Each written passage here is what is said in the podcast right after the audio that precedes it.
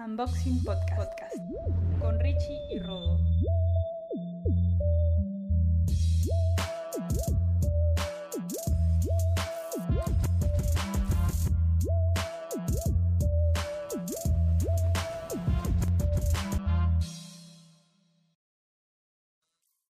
Hoy invitamos a Fabricio Crudo, más conocido como Dr. Fit.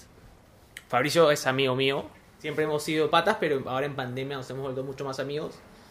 Y es paja porque es una amistad como que nace de curiosidad y de compartir información.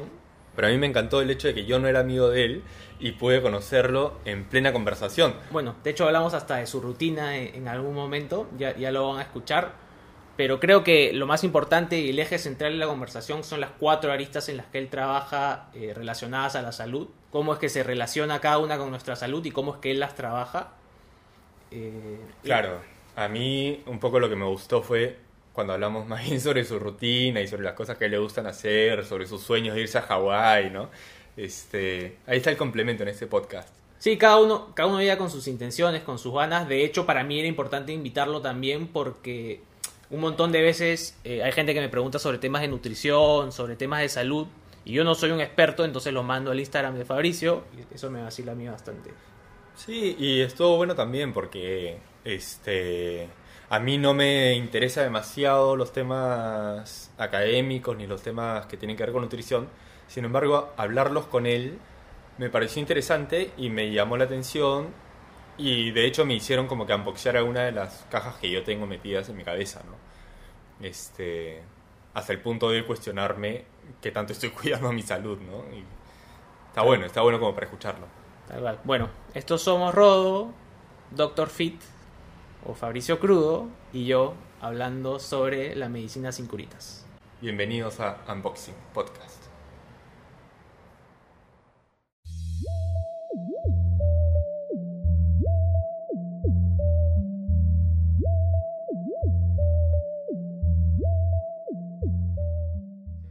Sí, sí, básicamente es eso, ¿no? O sea, aquí, le, puta, pensando el nombre, pusimos Unboxing de nombre a nuestro podcast.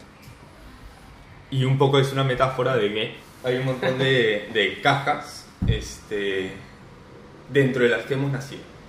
Si tú me dices unboxing, lo primero que yo pienso es. Influencers. No. Es, o sea, si lo estoy pensando como podcast de lo que ustedes están haciendo, es como sacando la verdad de la. ¿No? O sea, la, de la caja, ¿no? O sea, Claro. tenemos todas estas jugadas, ¿qué es lo que hay de verdad dentro? ¿no? Exacto. Claro, sacar. Exacto. Eso, eso es lo que yo pienso. Sí, y es también pensar fuera de la caja. Claro. Eso es parte, es importante. Entonces ahí hay, o sea, lo, lo que habíamos visto es que hay un montón de cajas dentro de las que hemos nacido, ¿mañas? Y que no necesariamente hemos decidido nacer en ellas. Ah, no. Claro, sí, Sino que 100%. puta, nacimos ahí y, y a veces sí decidimos mantenernos adentro de ellas. Muchas veces por comodidad. A veces por comodidad, me gusta. Este. Puta, y a veces porque no sabemos qué hay afuera de la caja también. Entonces, esto acá es un poco pensar adentro y afuera de la caja. ¿mañas? Este, y en algunos casos, alguno de nosotros ya salió de la caja y nos puede dar otra perspectiva. En otros casos no, en otros casos los tres estamos dentro de la misma y bueno, hablamos de lo que podemos, ¿no? Este, yo pensaba que un tema, o sea, un ejemplo, aprovechando que mañana son las elecciones, es este, que para mí es el más gráfico. Es que todos hemos nacido dentro de la caja de la democracia. Claro. Y es una caja, brother. Y, y, y seguramente decidimos mantenernos en ella, porque bueno, hemos visto que es la mejor dentro de las posibles, pero no es la única. No, definitivamente no es la única. Hay un montón de países que no viven en una democracia, nosotros mismos, este mismo país, no ha vivido en democracias mucho tiempo, pero hoy en día pensamos que es la mejor y bueno, nos mantenemos ahí. Pero sí me parecería bravazo en algún capítulo invitar a alguien que hable de política este, y ver qué hay dentro de la caja democracia y fuera de ella también. ¿vale? Ojalá que traigamos a alguien que esté fuera de la caja de la democracia. Sí. Bueno, hoy día vamos a hablar más de salud, ¿no? O sea, creo que la caja de la que vamos a hablar. Salud implica 500 cosas. Sí, podemos, podemos ir a O sea, nos podemos expandir para ¿no? cualquier lado, sí. ¿Y eso? Eh, O sea, igual siempre podemos regresar y abrir diferentes aristas, ¿no? Sí. Igual por eso, si vamos a hablar del sistema de salud, hoy está... Uf, tío, hablar pésimo. Sí, o sea, entonces medicina. Sí, Eh, claro.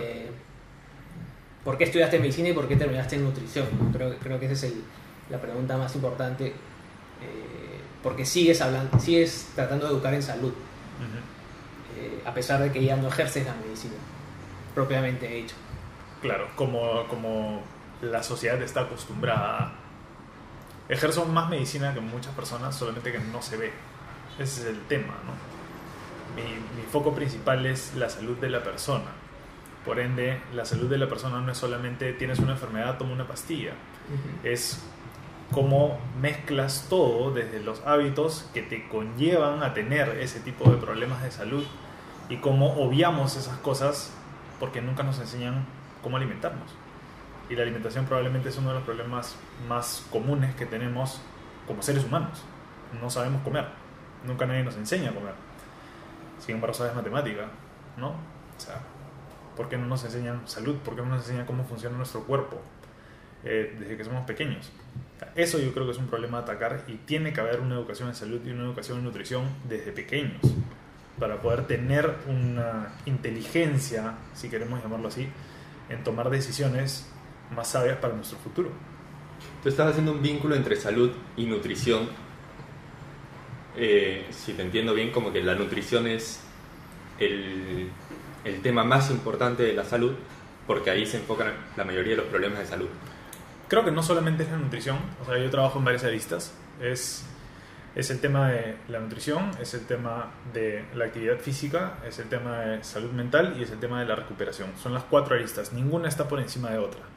Todas son claves a trabajar en la vida, ¿no? El día de hoy vivimos en un mundo, por ejemplo, en el que tenemos estrés crónico, sin embargo vivimos más seguros que nunca.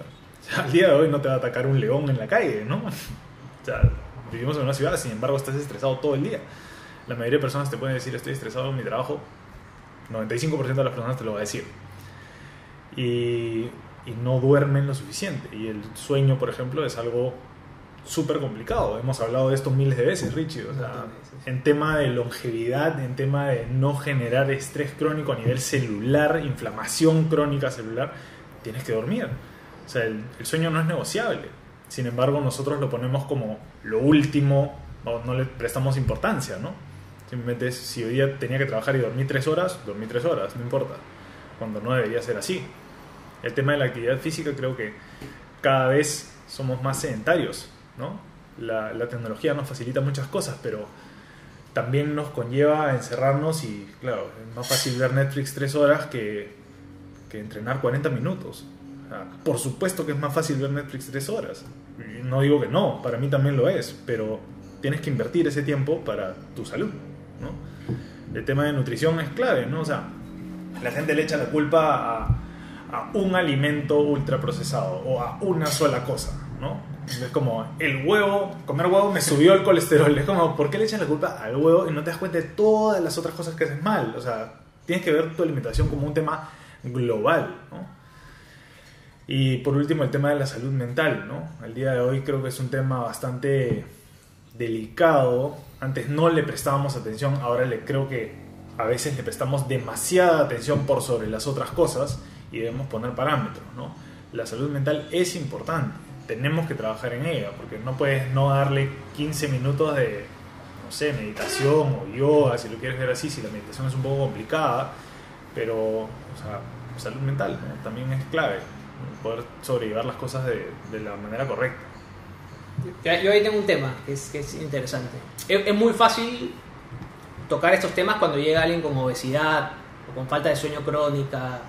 O sea, cuando dices, o sea, hace- haces, ¿cómo se dice? El médico cuando hace un dia- haces el diagnóstico y dices que es fácil, ¿no? Pero por ejemplo, acá mi compadre come mal, no duerme bien, su salud mental creo que es la- la- la parte que mejor llevas. Eh, ¿Y cuál es la cuarta? Recuperación. Recuperación, Recu- Bueno, sueño, pues ya hablé, no duerme bien, de hecho duerme, duerme bastante poco. actividad física. Nutrición mal, actividad física no hace nada y sin embargo está en su peso. Y estoy de puta madre. No, no me está, ves y no, no, pero... no, no está, no está de puta Pero madre. acá la gente, la gente nos está escuchando acá y no, y no ven los músculos, no ven acá. pero- ¿Ah? No está de puta madre, tiene dol- dolores, algunos dolores, este, pero no está mal, ¿no? O sea, no es evidente como cuando ves a alguien obeso, por ejemplo. Entonces, ¿cómo, cómo encaras un caso así? Es que no es cuestión de encararlo, es cuestión de ver todas las aristas, una vez más. O sea, me dices que, por ejemplo, no haces actividad física, eh, tu salud mental está súper bien, eh, el tema de recuperación, ¿qué tal? ¿Duermes bien? Du- duermo, sí duermo bien. O sea, digo, duermo. ¿En promedio cuánto duermes? Lo, lo que pasa es que ahora mi rutina ha cambiado un poco desde que nació mi hija, hace seis meses. Este. Pero hoy en día, hoy en día, con seis meses de mi hija, yo duer- me duermo a las 11 de la noche y me levanto a las seis y media o 7. Ya, bueno, no, bastante Sí, bien. sí, o sea, bastante habría bien. que ver la calidad de sueño dentro de todo y el tema claro, de... algunas veces me tengo que despertar un toque a poner el chupón porque lloró. Claro. Tipo anoche se despertó cuatro veces o cinco veces. Este, pero no suele pasar. Y a esta cuesta Ah. bien tarde también. Últimamente no tanto. ¿No? O sea, 11, 12 es la hora de la cama. Ya, pero para resumir eso, Ujú. hay gente que tiene una predisposición genética diferente. Sí, es como no, que, es como que me duda. digas, o sea, los italianos comen pasta todo el día y todo el mundo dice, no, pero los carbohidratos se engordan, pero todos los italianos, la mayoría son flacos. Entonces, tipo, no tienen ningún problema cardiometabólico ni nada de eso porque se mantienen dentro de su peso, eh, dentro del peso saludable, considerado saludable. Entonces, no es cuestión que porque estás en un peso saludable, tus marcadores necesariamente son saludables o no puedes tener problemas a largo plazo. 100%. Entonces, nosotros debemos decidir llevar una vida saludable para extender el tiempo en el que vas a vivir, pero en el que vas a vivir saludable. No quieres vivir estando enfermo. Entonces, ese es el punto. Ahora, hay gente que tiene la predisposición genética que simplemente le va bien. O sea, y no hay nada que hacer. Pero no es el común denominador. Ujú. Entonces, tipo, hay personas que tienen ese regalo de la naturaleza, ¿no? De la genética, pero eh, la mayoría no lo tiene. O sea, siempre tiene que ser súper personalizado. Claro, de todas maneras. Sí, bueno, yo ah, no sé si lo he hablado contigo en algún momento, ¿no? pero cuando tú ves un estudio epidemiológico que tiene alguna- algunos temas, porque evidentemente es, es muy difícil de aislar temas, porque ves a la persona en, en su día a día, al final dice, separas a los que fuman de los que no fuman. Eh, ya, de los que fuman, quiénes hacen deporte y quién no hace deporte. Ya, de los que fuman y no hacen deporte, quién duerme bien. Y al final tú terminas yendo y ves que el, que, no, el que fuma, no hace deporte, el 95% termina muriendo a causa de, de- alguna enfermedad, pero el 5-10% fuma, no hace deporte, duerme mal y aún así está en términos saludables. ¿no? Eh, y la pregunta es, ¿cómo llegas a esa gente? ¿no? O sea, o porque la- o sea, esta gente tiene suerte, pero no, no es que toma decisiones basadas en evidencia. ¿no? Claro. Eh, entonces, ¿cómo convences a una persona así de tomar mejores decisiones? No lo haces. Tú le das la información. La toma quien la quiere tomar. Ese es, ese es el punto, ¿no? Yo no obligo a nadie que lleve una vida más saludable. Yo quiero llegar a la persona que quiere cambiar y quiere mejorar su salud. Porque ese es el punto. Hay personas que ya llegan a un punto de quiebre y dicen, ok, tengo que cambiar, tengo que mejorar, ¿qué hago? Entonces, esas son las personas a las cuales yo quiero ayudar. Tú no puedes ayudar a quien no quiere ser ayudado. Entonces, esto sucede mucho en personas que tienen diferentes problemas de salud. O sea, ¿por qué una persona que yo conozco, por ejemplo, una persona que tuvo, tiene obesidad, tiene síndrome metabólico, tiene diabetes tipo 2, tiene hipertensión, le dio un infarto. Le dio un infarto, lo llevaron al- a la clínica, eh, tuvo tratamiento, se salvó. Una semana le duró el susto y luego regresó a su vida antigua, ¿no? Habitual. Entonces, no puedes ayudar a quien no quiere ser ayudado y eso es algo que tienes que entender también. O sea, la gente tiene la predisposición o tiene la opción a tener su opinión y a no querer ser ayudado y a querer llevar una vida como lo quiere llevar. Todos tenemos eso y eso es totalmente respetable. Es eso, básicamente, ¿no? Claro, yo creo que ahí, o sea, sí, estamos de acuerdo con que el que no quiere ser ayudado no está dentro del tema de conversación ahorita. Ahora, yendo un poco a lo que dice Richie, este, necesita ser ayudado, o sea, esa gente que está dentro del 5% de los suertudos que no hacen nada y que hacen todo mal y aún así supuestamente están bien. Ese supuestamente es suficiente como para decir, ¿están bien o realmente es un supuesto? ¿Me entiendes? O sea, ese 5% de suertudos, ¿necesitan pasa- ayuda o no? Lo que pasa es que estás en el 5% hasta, hasta que no estás. Exacto. Es una bomba de tiempo. Claro. Porque tus factores de riesgo son más elevados. Exactamente. O sea, alguien que no fuma versus alguien que fuma, misma vida, tu factor de riesgo de sufrir un evento cardiovascular o de tener un enfisema pulmonar a largo plazo es mayor. Entonces, es simplemente, ¿te tocará la tinca o no te tocará la tinca? O sea, te la estás jugando, ¿no? Entonces es ponerle las cartas sobre la mesa y decirle, mira, o sea, e- esto es lo que sucede, esto es lo que puede pasar. Si tú dices, bueno, a mí no me importa, y ya no hay nada que hacer, ¿no? Pero la información sí se la tienes que dar. O sea, yo creo como profesional de salud que las personas deben tener la información de lo que están haciendo, ¿no? Y de la manera en la que lo están haciendo para ver qué es lo que puede conllevar. Si ya tú decides tomar cartas sobre el asunto o no, ya es cosa de cada uno, ¿no? Ya, igual tú estás hablando más de, de ti hoy, que, me parece que lo que estás haciendo está perfecto, pero ¿cómo crees que el sistema debería funcionar para que esta persona por lo menos tenga la información? Porque, a ver, voy a poner el caso de Rodolfo una vez más, eh, que acceso a información tiene, no tiene internet, pero hay un montón de gente que no tiene internet. ¿Cómo, cómo haces que el sistema le dé la información a esa persona? eh, sin necesidad de que deje de estar en ese 5%. ¿No? Bueno, yo creo que el, el sistema está roto en varias partes, ¿no? ¿Cómo podría llegar la información? Yo creo que la televisión probablemente es el, el medio más difundido junto con la radio al momento, para todos los peruanos, si lo queremos ver así. Entonces, creo que, yo creo que lo ideal es que haya un plan gubernamental en el cual haya educación en salud y educación en nutrición para todas las personas, ¿no? Ahora, probablemente no vas a generar mucho impacto en las personas mayores, que son las que ya tienen los problemas, pero vas a generar un impacto a 40 años con los niños, a los cuales debemos acostumbrar a eso, porque son la siguiente generación y tenemos que ir cambiando de a pocos. Eh, en cuanto al sistema de salud, hospitales y esas cosas, la manera en la que nos enseñan a los médicos tiene que cambiar, ¿no? O sea, nosotros nos enseñan a curar con una pastilla, las enfermedades más difíciles y tal, pero el sistema de salud no está pensado para... Si bien nos enseñan o nos dicen que la prevención es lo más importante, no nos enseñan prevención. O sea, realmente yo llevé un curso de nutrición en mi carrera y eso fue todo, ¿no? Cómo impacta en los sistemas cardiovasculares, sistema pulmonar, sistema renal, tenía algún tipo de idea, ¿no? O sea, si eres obeso tienes más riesgo, pero ¿cómo? O sea, ¿qué es lo que sucede? ¿no? Eso no lo llevamos. Es simplemente ves la fisiopatología de la enfermedad, pero no es que entres en detalle de cómo llegas a eso, ¿no? A un mal estilo de vida, pero ¿qué es un mal estilo de vida? Es como cuando vas al médico y te dice tienes que comer más saludable. ¿Qué, o sea, ¿no? ¿Qué significa eso? ¿No? Y tú ves al médico y de repente el médico tiene sobrepeso o O te, obesidad. o te lo encuentras afuera fumando. Claro, o- sí, pasa. exacto, también pasa. Entonces, ahí, ahí tienes el problema, ¿no?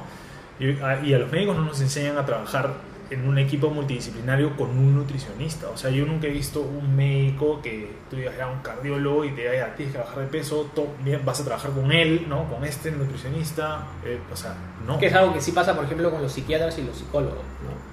Sí, tienen un Eh, equipo más consolidado. Creo que... A veces, ¿no? Pero bueno. sí, no siempre también, ¿no? O sea, yo he visto varios casos donde el psicólogo como que tiene su psiquiatra, no sé, como, De referencia. de referencia, Claro. como cla- o sea, yo te trato Hasta que no puedo. Cuando necesito Claro. que, que- que te den pastillas, te mando donde él y regresas y yo te voy midiendo y te voy mandando otra vez al, al psiquiatra para ver. ¿Y la vinculación sería similar? O sea, en, en el mejor de los casos, eh, tendríamos doctores que trabajan junto con un nutricionista que está viendo to- toda la parte de, de alimentación y todo Y eso. un entrenador. Un entrenador Claro. actividad física y recuperación. Claro. Y, en el, Y salud mental. y en el caso necesitas un psicólogo también. O sea, todo eso debería ir de la mano, ¿no? Porque imagínate... O sea, eso sería como que el equipo ideal de salud. sí, sí, te diría yo que sí, definitivamente. No le falta nada ahí. No, o sea, tendrías las cuatro aristas bien trabajadas, ¿no? Ahora, e- el problema está en que asociamos y tenemos un, un mal concepto de lo que es llevar un estilo de vida saludable o una dieta. Porque estamos acostumbrados a, ya, ok, dieta, pum, calorías al suelo, ¿no? Insostenible. Nadie lo puede cumplir. Entonces, eso es lo que pasa también con las personas obesas o con las, con las personas que sufren algún evento cardiovascular. O sea, tú entras, te da un infarto, sales, dieta blanda. Y luego te dicen, ya, tienes que comer poco condimentado, eh, no comas muchos carbohidratos y tal. Y te mandan una dieta de 1200 calorías, tú eres una persona que pesa 120 kilos. Es- es- o sea, te va a durar una semana eso. Pero incluso la palabra dieta tiene una connotación temporal, ¿no? O sea, cuando uno habla de estoy a dieta. Empiezo la no, dieta. No, no, yo llevo, yo llevo una dieta basada en plantas. Claro. Pero es, o sea, es raro que alguien diga yo llevo una dieta. La gente generalmente está a dieta o está haciendo una dieta, ¿no? Es que la palabra dieta está mal usada, o sea, el Claro. concepto está mal, porque una dieta es lo que comes todos los días. Si tú comes. McDonald's todos los días, esa es tu dieta, comer McDonald's todos los días. Claro. ¿no? Tú digas un plan de alimentación, estoy en un plan de alimentación, eso es algo estructurado, ¿no? Pero el problema con los planes de alimentación muchas veces es que son muy rígidos. Entonces, ahí entra la individualización con el paciente. O sea, si tú me dices, yo quiero comer pan, y, y- y la persona que te está atendiendo te dice, no puedes comer pan porque el pan es malo. No, el pan no es malo. Tienes que poder individualizarlo porque si no, la adherencia al plan no va a ser la correcta. Y si no hay adherencia al plan, no importa qué tan bueno sea tu plan. Si no hay adherencia, el plan no funciona. Sí, yo igual ahí difiero un poco, ¿ah? Yo sí creo que hay alimentos buenos y alimentos malos. Eh, no per se, que- creo que todo alimento tiene un costo de oportunidad. Ayer, ayer justo estábamos hablando un poco de esto, eh, pero podrías decirle al paciente, oye, no, no este pan, pero quizá este sí, que tiene mejores granos, es más integral. Pero sigue Eh, siendo pan. Pero sigue siendo, no, por eso. Pero, pero este pan es malo. No, no es malo. Sí es malo. No, es que no es malo. Porque cuando tú pones la connotación malo en un alimento, ya estás entrando a la lista del campo de salud mental. Y estás haciendo que la persona sienta que hay un alimento malo. Y cuando la persona siente un alimento malo, hay estudios que comprueban que eso tiene sistema de culpabilidad. Y cuando tiene sistema de culpabilidad, la grelina no baja. A pesar que comes el alimento. Entonces no es un tema de La bueno o malo. La hormona del hambre. ¿no? Entonces, No. hay- sí, la hormona del hambre. Entonces, ahí no tienes que llevarlo por es bueno o malo, sino esta es una mejor elección. No es bueno ni malo. Esto es una mejor elección. O sea, si tú quieres esto y hay esto y esto, escoge esta porque esta es una mejor elección. Si te da la gana un día de comer esta, cómela. Pero, pero Fue. o sea, si es con tu vida y si es con tu plan. un ¿no? chupete, Ajá. ¿Es un alimento bueno o alimento malo? No sé, depende, ¿te gusta o no te gusta el? Un caramelo mejor para que evitamos eso, por favor. Un caramelo, ¿es un alimento bueno o es malo? Yo Sí, me, parece que no está, no, no está mal decir que sea malo. Eh, pero que si lo quieres comer, no, no te va a malograr la vida, no te va a hacer daño. Un alimento por sí creo que eso, eso sí está claro, ¿no? que un alimento por sí solo eh, no te va a hacer daño ni te va a hacer, ni va a ser algo irreparable. Pero entonces, ¿por qué poner la connotación de malo? Es como si tú me dijeras, entonces tú me dices que un caramelo es malo para ti, pero tú corres 15 kilómetros hoy día de repente. ¿Y no podrías comerte un caramelo después? Sí podría comer un, bar- un ¿Y caramelo. por qué sería malo para ti? Si tienes que reponer los niveles de glucógeno y tus niveles de glucógeno se van a reponer mucho más rápido comiendo un caramelo, verdad. como un maratonista. Entonces no es que sea malo, depende del contexto. Y es individualización al paciente. Y tienes que pensar que el paciente que tiene problemas con temas de alimentación y siempre ha comido un caramelo, si tú lo llevas por ese lado, no va a comer de repente un caramelo. O va a comer un caramelo y va a pasar eso de la fregué y comienza toda esa bola de nieve. de, Ya me comí un caramelo, ya hice todo mal, mi dieta se fue al diablo y pizza hamburguesa.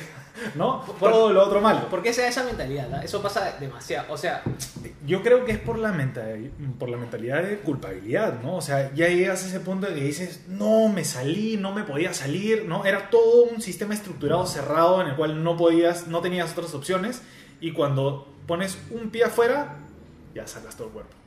Y no es así, o sea, es simplemente, ya, o sea, te provocó y ya, cómelo. Y mañana sigue con tu plan como siempre, ¿no? Como cualquier ser humano. O sea, una buena analogía que me dijo un amigo fue, o sea, si, si a ti se te pincha la llanta de un carro, no te bajas y pinchas las otras tres, ¿no? O sea, cambias la llanta y sigues para adelante. Claro, es exactamente lo mismo.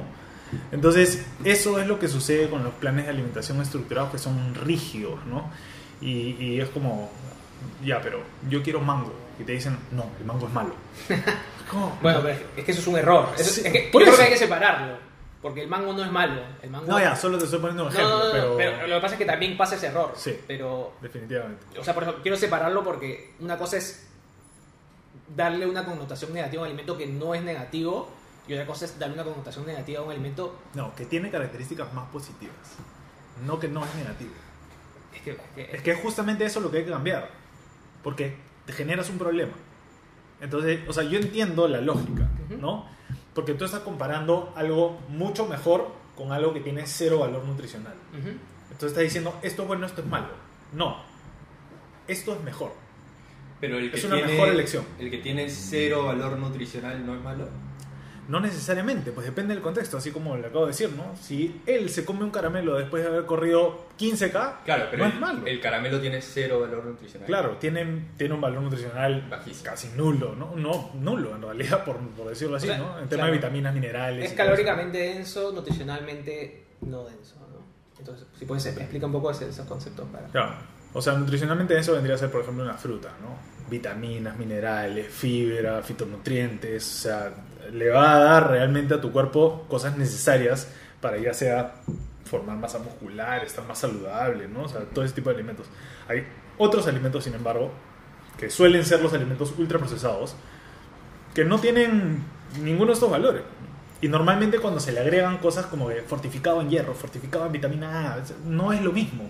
Porque no es lo mismo comer una vitamina C que han agregado ácido ascórbico versus una vitamina C que viene de un fruto que viene con todo un paquete de la naturaleza. Tu cuerpo lo trata de manera diferente. Es exactamente lo mismo con el tema de la fructosa y, la- y el jarabe alto en fructosa en los alimentos ultraprocesados. No puedes compararlo, no es lo mismo. Y hay estudios que lo demuestran de lejos. O sea, libre, come frutas libre y la persona baja de peso a largo plazo versus come tipo solamente una fruta en el día y puedes comer. Que vas de avance en el peso. Esa es la diferencia. Entonces, así es como puedes catalogar, si quieres decirlo así, nutricionalmente hablando, cuál es mejor. Pero no es que esto sea malo, sino que esto es nutricionalmente más denso y es mejor para tu salud. ¿no? Entonces, estas son las decisiones que debes tomar el 80-90% del tiempo, pero acá está la flexibilidad.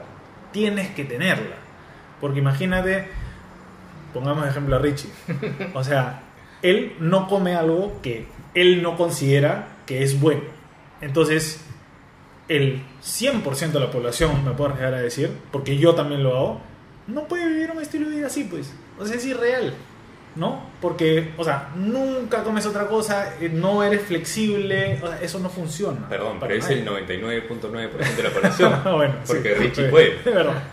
No, no, pero yo- igual tengo un cheat meal a la semana, ¿no? Este... Pero ¿por qué cheat meal? No tiene que ser cheat meal. Eso no tiene que ser trampa. Eso es otra mala connotación, por ejemplo. O sea, o sea- es, que es, es que es otra mala connotación. Tú podrías comerlo un miércoles como podrías comerlo un Sí, sábado. sí, lo hago, Ya, lo pero hago. tú- Pero, pero es mi cheat meal. Ya, O pero, sea, tú Pero- no lo ves, pero, tú no lo ¿en ves con consiste? culpa. Cheat, meal es, o sea, tienes un plan de alimentación y cualquier alimento que salga de ese plan, bueno, corrígeme si Sí, si no, está diciendo- ah. Este, es como tu trampa, ¿no? O sea, Ya, pero la tuya, ¿cuál, cuál es tu trampa? eh, ¿Qué come Seitan, Seitan Sí, Bistro. se- se- no, casi siempre seitan, o sea, alguna fritura, alguna hamburguesa vegana, eh, sushi vegano. eh, Tramposazo. ¿Ves? ¿No pero, te digo? pero, o- ¿qué? pero Ya. No, por bien, eso. O sea, no, ya, por eso. Pero, ¿por qué darle? O sea, lo que a quiero que ver, entiendas si, es. si tengo que tener dos cheat meals a- en una semana o me voy de vacaciones, pero me no- relajo, No es, ¿no? no es Pero- cheat meal, Richie. pero- lo que quiero ¿por que entiendas. meal? O porque sea, lo que quiero que entiendas es que ahí le tú- das. hasta tú tenías cheat meal. Por eso, pero es que, pero por eso tienes que aprender a cambiar las connotaciones. Yo hace 100%, mucho, yo hace 100%. mucho no lo digo. 100%. Y es, y es justamente por eso, porque entiendo que la gente le da una connotación de culpabilidad. O sea, me estoy sali estoy trampeando, porque no estás trampeando, estás viviendo. O sea, es parte de la vida. Decidir comer algo que te gusta porque existe y lo quieres comer. ¿De acuerdo? Listo. Entonces, tu cheat meal o tu comida trampa, normalmente, si lo queremos poner en el común denominador, sucede los fines de semana.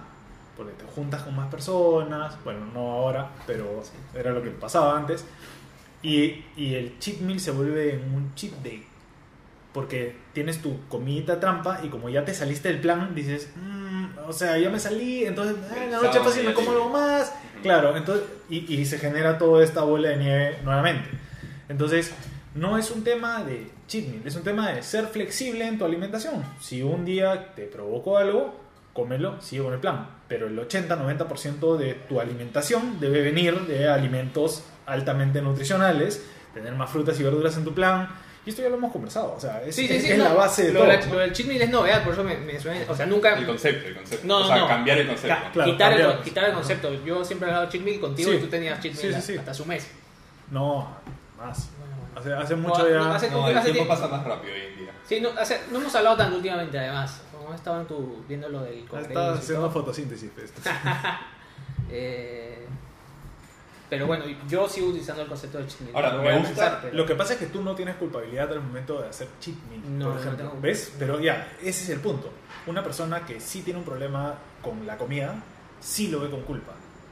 ¿Me entiendes? Y hay todo un engranaje metabólico hormonal que también influye en esto.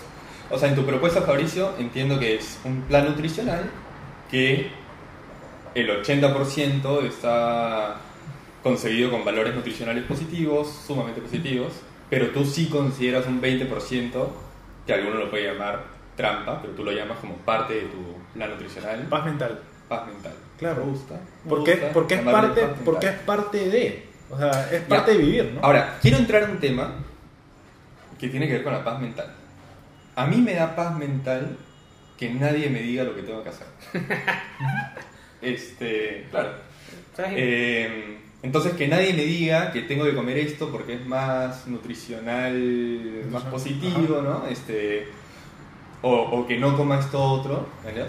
Porque cuando ya me dices no comas esto otro, me generas ¿Ves? dificultad mental. Es que, es es un- es que yo por- no sé cómo, yo por eso creo que el podcast va a decir cómo atenderías a Rodolfo si fuera tu paciente. Porque yo no sé, es, uno de mis mejores amigos y hace exactamente todo lo contrario de lo que yo hago. Ya.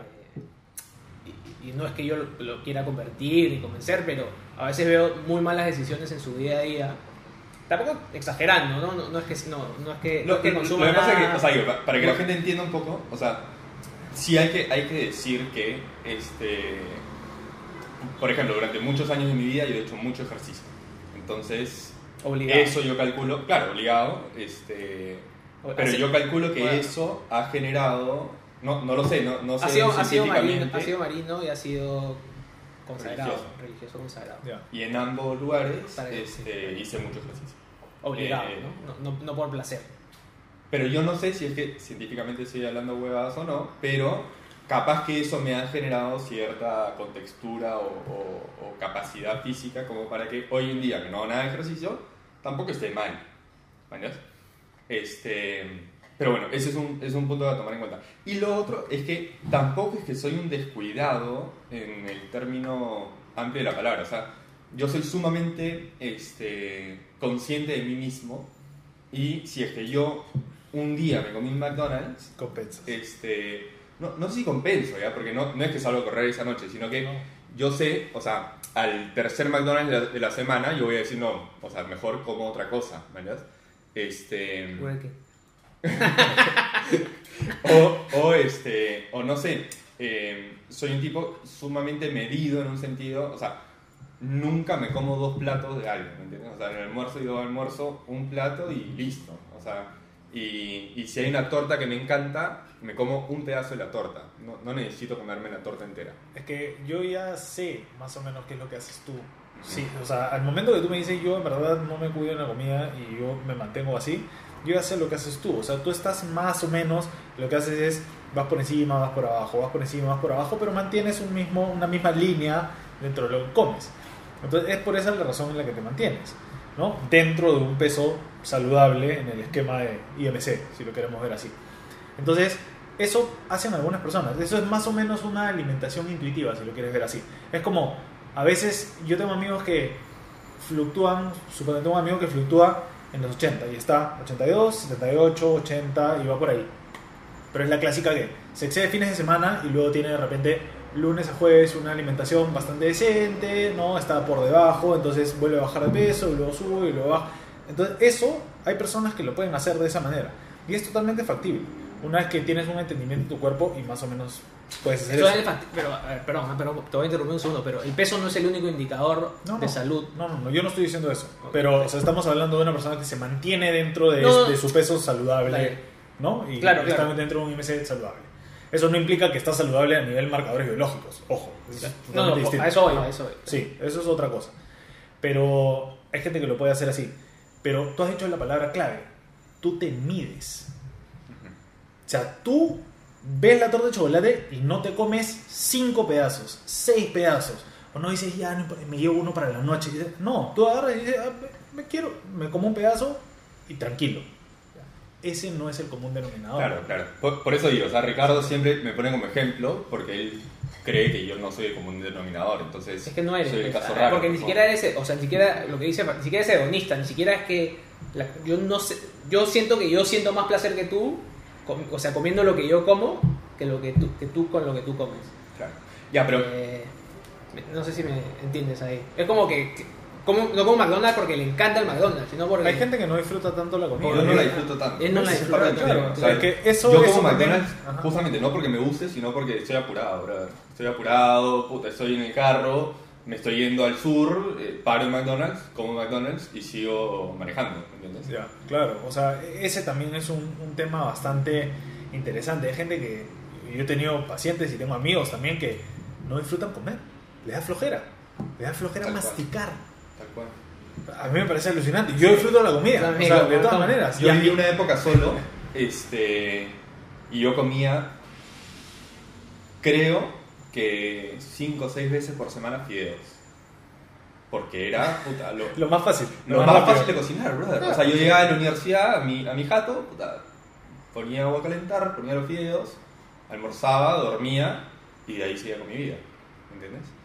Y prefería dormir eh, una siesta que, que tomarme más tiempo cocinando. Claro.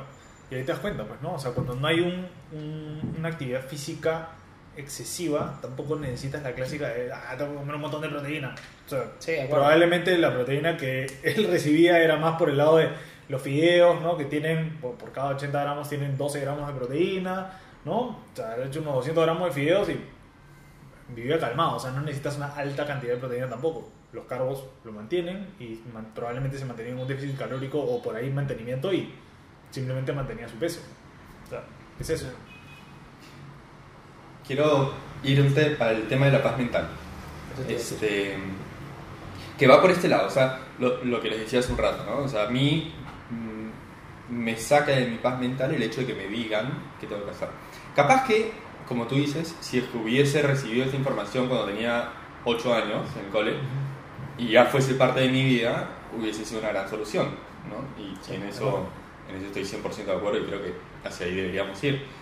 Este, pero bueno, a mis 33 años no quiero que nadie me diga nada. Este, entonces, yo quiero saber un poco cómo llevas tú esa vaina en el sentido de que, o sea, hace un rato hablábamos de que te quieres ir a Hawái. Para mí, irme a Hawái significa, puta, dormir, eh, tomar una cerveza y mirar el sunset. ¿Me entiendes? Que es exactamente lo que yo haría. Ya, ahora, ¿dónde entran los ejercicios y dónde entra eh, el plan estructurado alimenticio y dónde entra este... Claro, Es que ¿Me entiendes? Fabricio está cableado como yo. Tú estás cableado totalmente distinto. Es, es que es parte de tu vida. O sea, yo A no ver, voy cuéntame cómo es tu día, o sea, Ah. cómo es tu día hoy y cómo va a ser tu día en Hawái.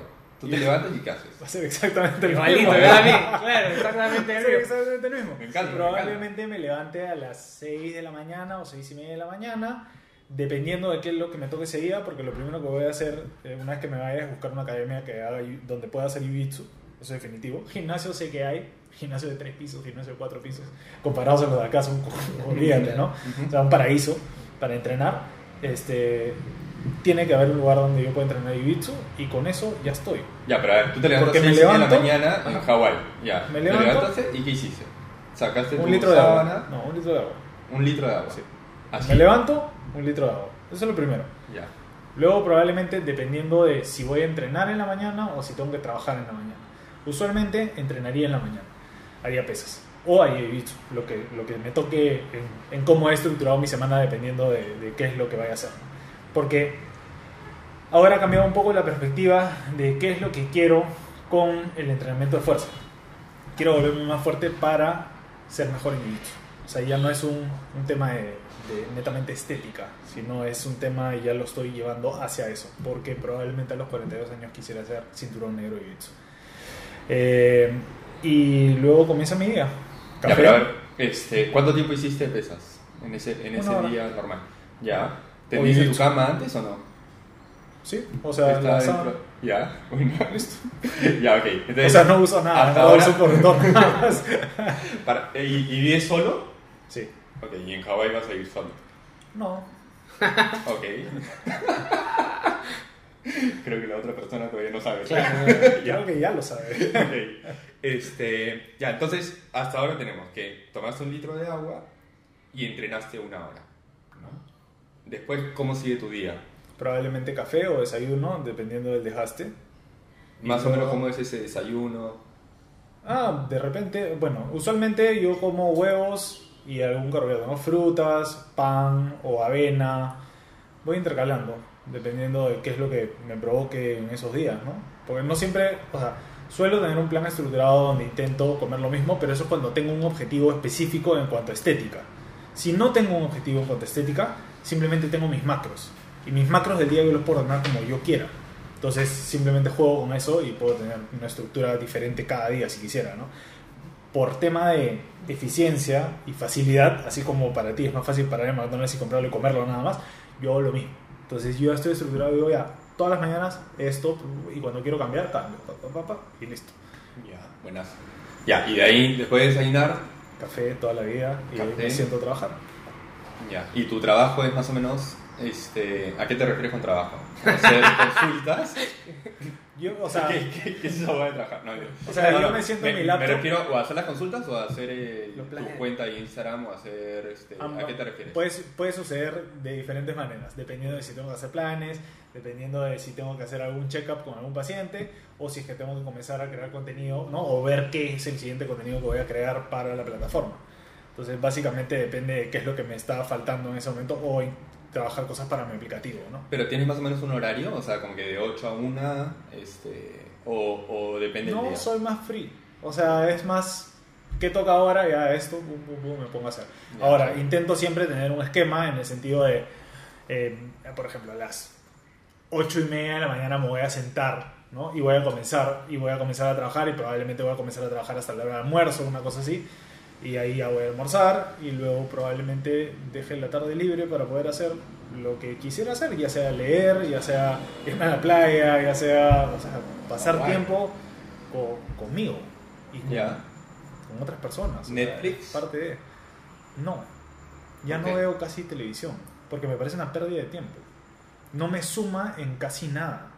Prefiero leer, aprender, ¿no? ver otros puntos de vista, saber más de, de lo que yo hago, eh, aprender cosas nuevas, pero la televisión me parece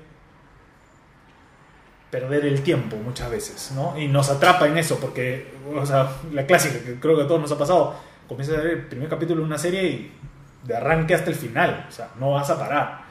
Entonces es, bien complicado cuando no lo puedes medir. A veces sí veo algunas cosas, ¿no? Por ejemplo, no sé, animes, a mí me gustan los animes. Dragon Ball, ¿no? Te voy a decir, Yo vi Dragon Ball Super, tipo, del primero al último sin parar, o sea, lógico. Pero ahora intento no. Veo cosas más, más documentales, cosas así, pero no veo específicamente, a menos que sea, pues, va a haber momentos en los cuales vas a socializar, ¿no? O estar con tu flaca, no sé, y ves, ves televisión, en algún momento ves alguna película, ¿no? Pero por lo menos mi flaca es de las personas que tampoco ve tele. Ay. Entonces prefiere también compartir de otras maneras, ¿no? Ya, ¿y qué hobbies tienes? Así, aparte de... O sea, digo, me, me refiero a hobby, me refiero a, o sea, ¿dónde leer, distensas? leer, ¿no? Hacer jiu-jitsu. Sí.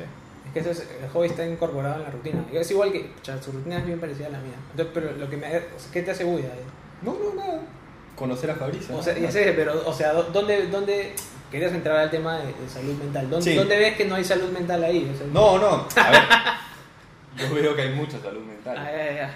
Este.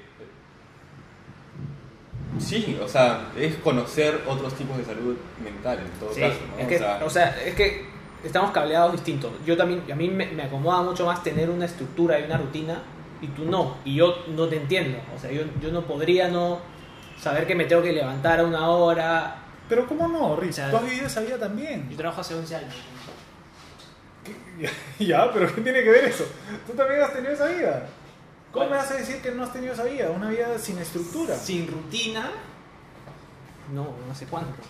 pero la has tenido. Es como que yo diga que siempre he sido saludable. y Yo tengo No, no, obesidad no. tipo 1, tipo... es- No, no digo que siempre he sido saludable. Y Digo- sí, tico obesidad tipo 1, pero te he escuchado hablar de eso un par de veces. O sea, eso depende de tu, tu peso, talla. cuánto pesabas, Yo pesaba 108 kilos. Entonces estaba con un IMC de 32, si no me equivoco, 33, una cosa así. Entonces sí, claro, el, el riesgo cardiovascular eh, era mucho más alto. ¿no? ¿Y a qué edad fue que hiciste A que los bajaste de peso? 25 años, ¿Qué edad tienes? 32. Claro, o sea, pu- puede ser eso, ¿no? Que somos cableados distintos. O sea, yo. A ver, eh, desde que dejé de trabajar dependientemente hace ya dos años, un poco más, este. No, no me pongo alarma. O sea, no, no tengo despertador. Claro, te Este, despiertas naturalmente. Y me despierto un día a las seis y media de la mañana y otro día a las 8 de la mañana. ¿Entiendes? Este, y no me genera ningún problema. Al contrario, me hace sentirme orgulloso de mí mismo el hecho de, o sea, de poder despertarme a la hora que me desperté. Yo hago exactamente lo mismo, ojo. ¿ah? O sea, yo no tengo una alarma para despertarme todos los días a 6 y media de la mañana. Yo me levanto, yo me levanto 5 y 55 de la mañana los días que tengo que entrenar Jiu-Jitsu. O sea, los días que yo sé que voy a entrenar Jiu-Jitsu, que son martes y jueves en este caso. Me levanto 5 y 55 porque entreno Jiu-Jitsu a las 6 y cuarto de la mañana. El lunes no me voy a levantar a las 6 de la mañana, me voy a levantar probablemente 8 y media. O sea, no tengo ningún problema con eso y eh, pongo mi, mi entrenamiento en la tarde, o sea, adecuo mi día Ya. muchas veces. Pero adecuado. A, a eso es lo que yo iba. Yo, yo no digo que yo siempre he sido saludable y que siempre. Yo digo que me gusta decir, ah, mañana me voy a levantar a tal hora, después voy a hacer tal cosa, después voy a hacer tal otra, y ahí tener un tiempo libre. Pero ya tengo una estructura del día. Más allá de que ahora sea más saludable o menos saludable que antes. Tú, te- o sea, ¿hace, hace cuánto tienes una estructura en tu día? Digo, Sí, hace unos cuatro años. O sea, hace unos cuatro años te puedo decir que ya más o menos tengo una estructura, pero no lo estructuro como... O sea, por ejemplo, yo sé que los domingos en la noche me voy a acostar tarde. Porque tengo las preguntas, tengo el en vivo en Instagram, entonces acabo a las 10, luego contestando mensajes, 11, 11 y media de la noche recién me estoy durmiendo. Al día siguiente no me voy a levantar a las 6 de la mañana. O sea, a, a propósito, pongo la alarma a las 9, por si acaso no me he despertado todavía hasta esa hora, lo cual es raro, pero me voy a levantar 8, 8 y media y voy a comenzar mi día y no voy a comenzar mi día entrenando. Voy a comenzar mi día, voy a tomar agua, me voy a sentar, voy a trabajar, voy a tomar café y probablemente ponga mi entrenamiento en la tarde. Entonces, no es que siempre tengo que entrenar en la mañana. Yo sé que para ti es más cómodo por un tema de también correr es más fácil en la mañana porque hay menos carros, o sea, gente, tal, sí. menos gente. En tu caso lo entiendo. Como yo tengo el gimnasio acá en mi casa, puedo entrenar a cualquier hora, ¿no? Entonces no me hace, no me hace bullying. Igual- ¿Y, y tienes que entrenar todos los días? ¿Domingo entrenas? No, no, no, no. Yo solamente, eso es un error muy común de las personas. La, mayoría de personas creen que yo como, como, como porque entreno todos los días y me mato tres horas entrenando. Es, es la peor lógica que puedes tener. Al contrario, o sea, primero que nada, el ejercicio no debería ser un castigo para, para poder comer. El ejercicio debería ser ejercicio porque quieres ser más activo, quieres tener una vida saludable y disfrutas lo que estás haciendo, ¿no? Es como que tú me digas, es como que yo le diga a Richie, ya escúchame, vas a hacer solo pesas. Me dice, pero a mí me gusta correr, solo pesas. Es imposible, va a ser miserable. Entonces, ok, o sea, ok, vas a correr. Hay que, deberías hacer algo de pesas porque eso te va a ayudar a la otra parte, ¿no? Tema salud, nada más. Pero no es que esto tiene que ser lo primordial, ¿me entiendes? Entonces, mucha gente normalmente tiende a hacer eso, castigarse con el ejercicio, lo cual no es viable, y, y cree que el ejercicio puede durar 3 horas, 4 horas entrenando en el día. Yo entreno una hora al día y tengo dos días de descanso a la semana que no hago nada. Jueves y domingo no hago nada. Entonces, e- ese es normalmente el mayor error de las personas, ¿no? Creer que el ejercicio es como para poder comer más calorías, para... Así no funciona, ¿no? Quemé mil, entonces como mil, ¿no? Así no es. Oye, y hay, hay una vaina que, estamos conversando, este, que no sé bien cómo, cómo entrar al tema, pero tiene que ver con lo de las prioridades. Este, por ejemplo, ya tú dices, en Hawái voy a hacer ejercicios para ser mejor en Jiu-Jitsu. Entonces ahí estamos poniendo el Jiu-Jitsu como una prioridad, ¿no es cierto?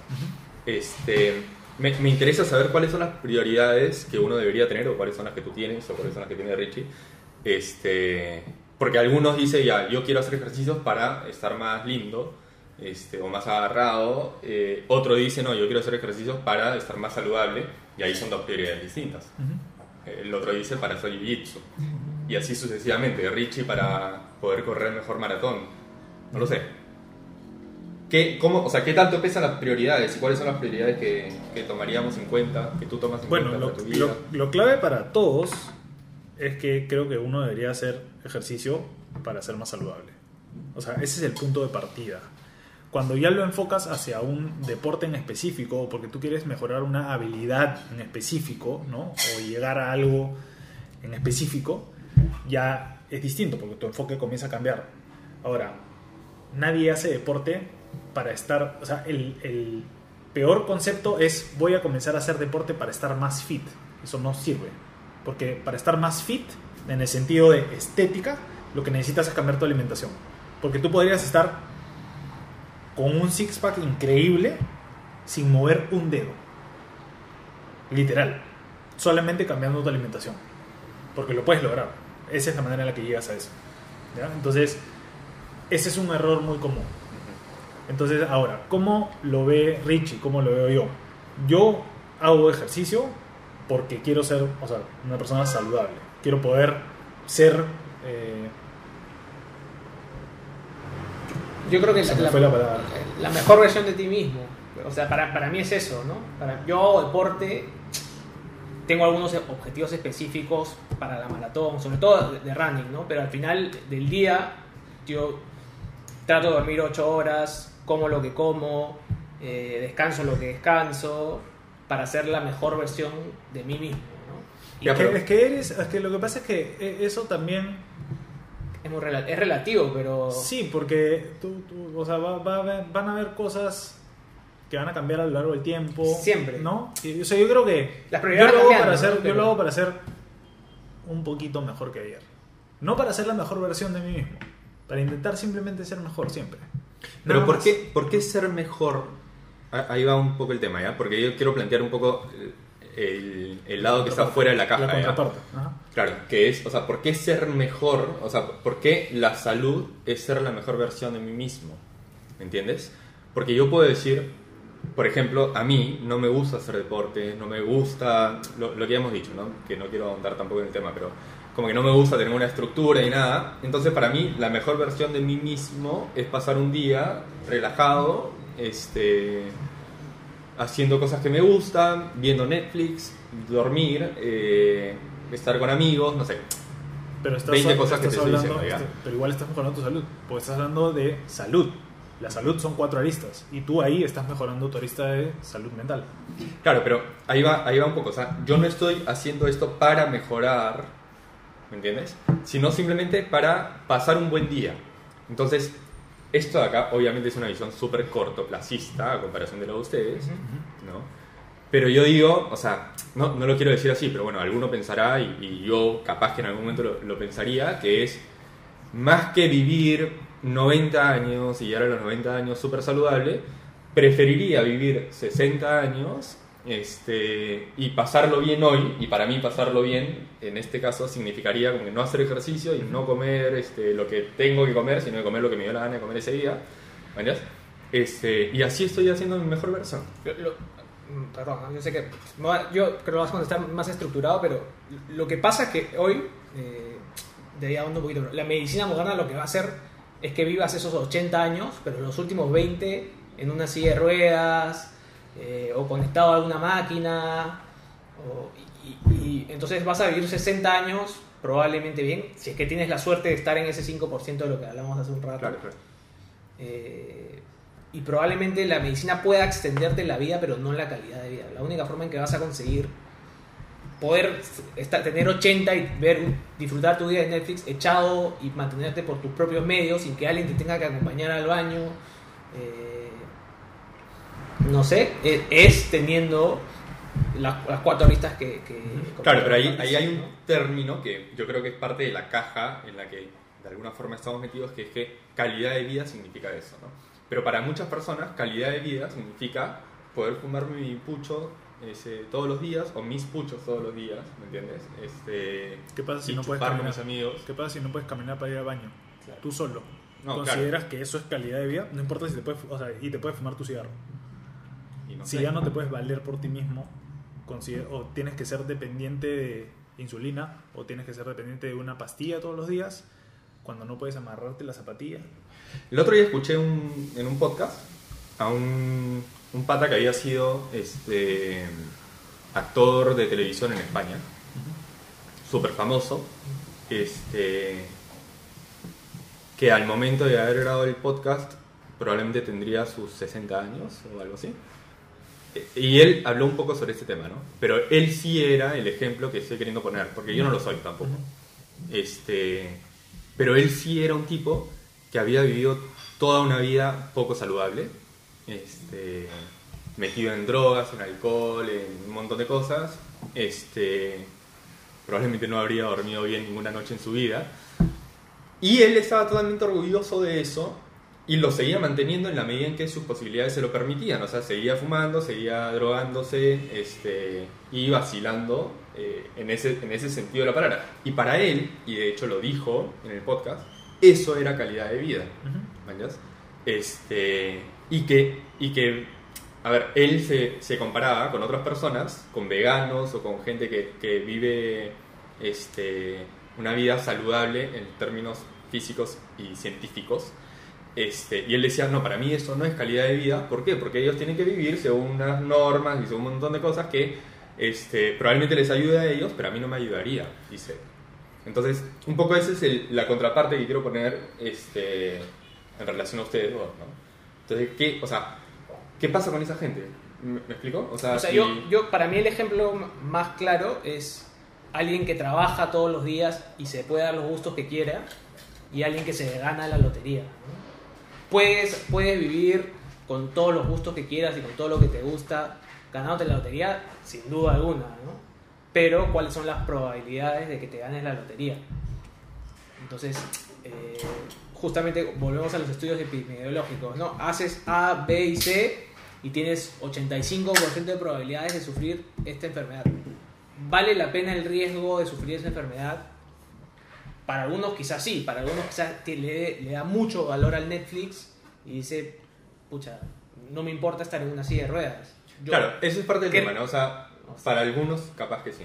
Para algunos capaz que sí vale el, el Sí, riesgo, yo, yo ¿no? creo que esa persona es una persona que escapa del intervalo de confianza del 95%. O sea, estás dentro del 5% que la ciencia dice, ok, a ti te funciona eso, estás saludable hasta ahorita y, y no hay ningún problema, pero esto no le funciona a la mayoría. No, claro. Entonces- y, y- y esta persona del ejemplo concreto que estoy poniendo, este, probablemente no esté tan saludable, pero es de los que al comparar en una balanza este, vida con todas las, las cuatro aristas en positivo o vida desenfrenada, este, a pesar del riesgo, prefiere la vida desenfrenada Es que- a pesar del Es riesgo. que lo que pasa es que ahí es la misma diferencia. Yo te puedo decir que cuando yo pesaba 100, 100 kilos, yo me sentía súper bien.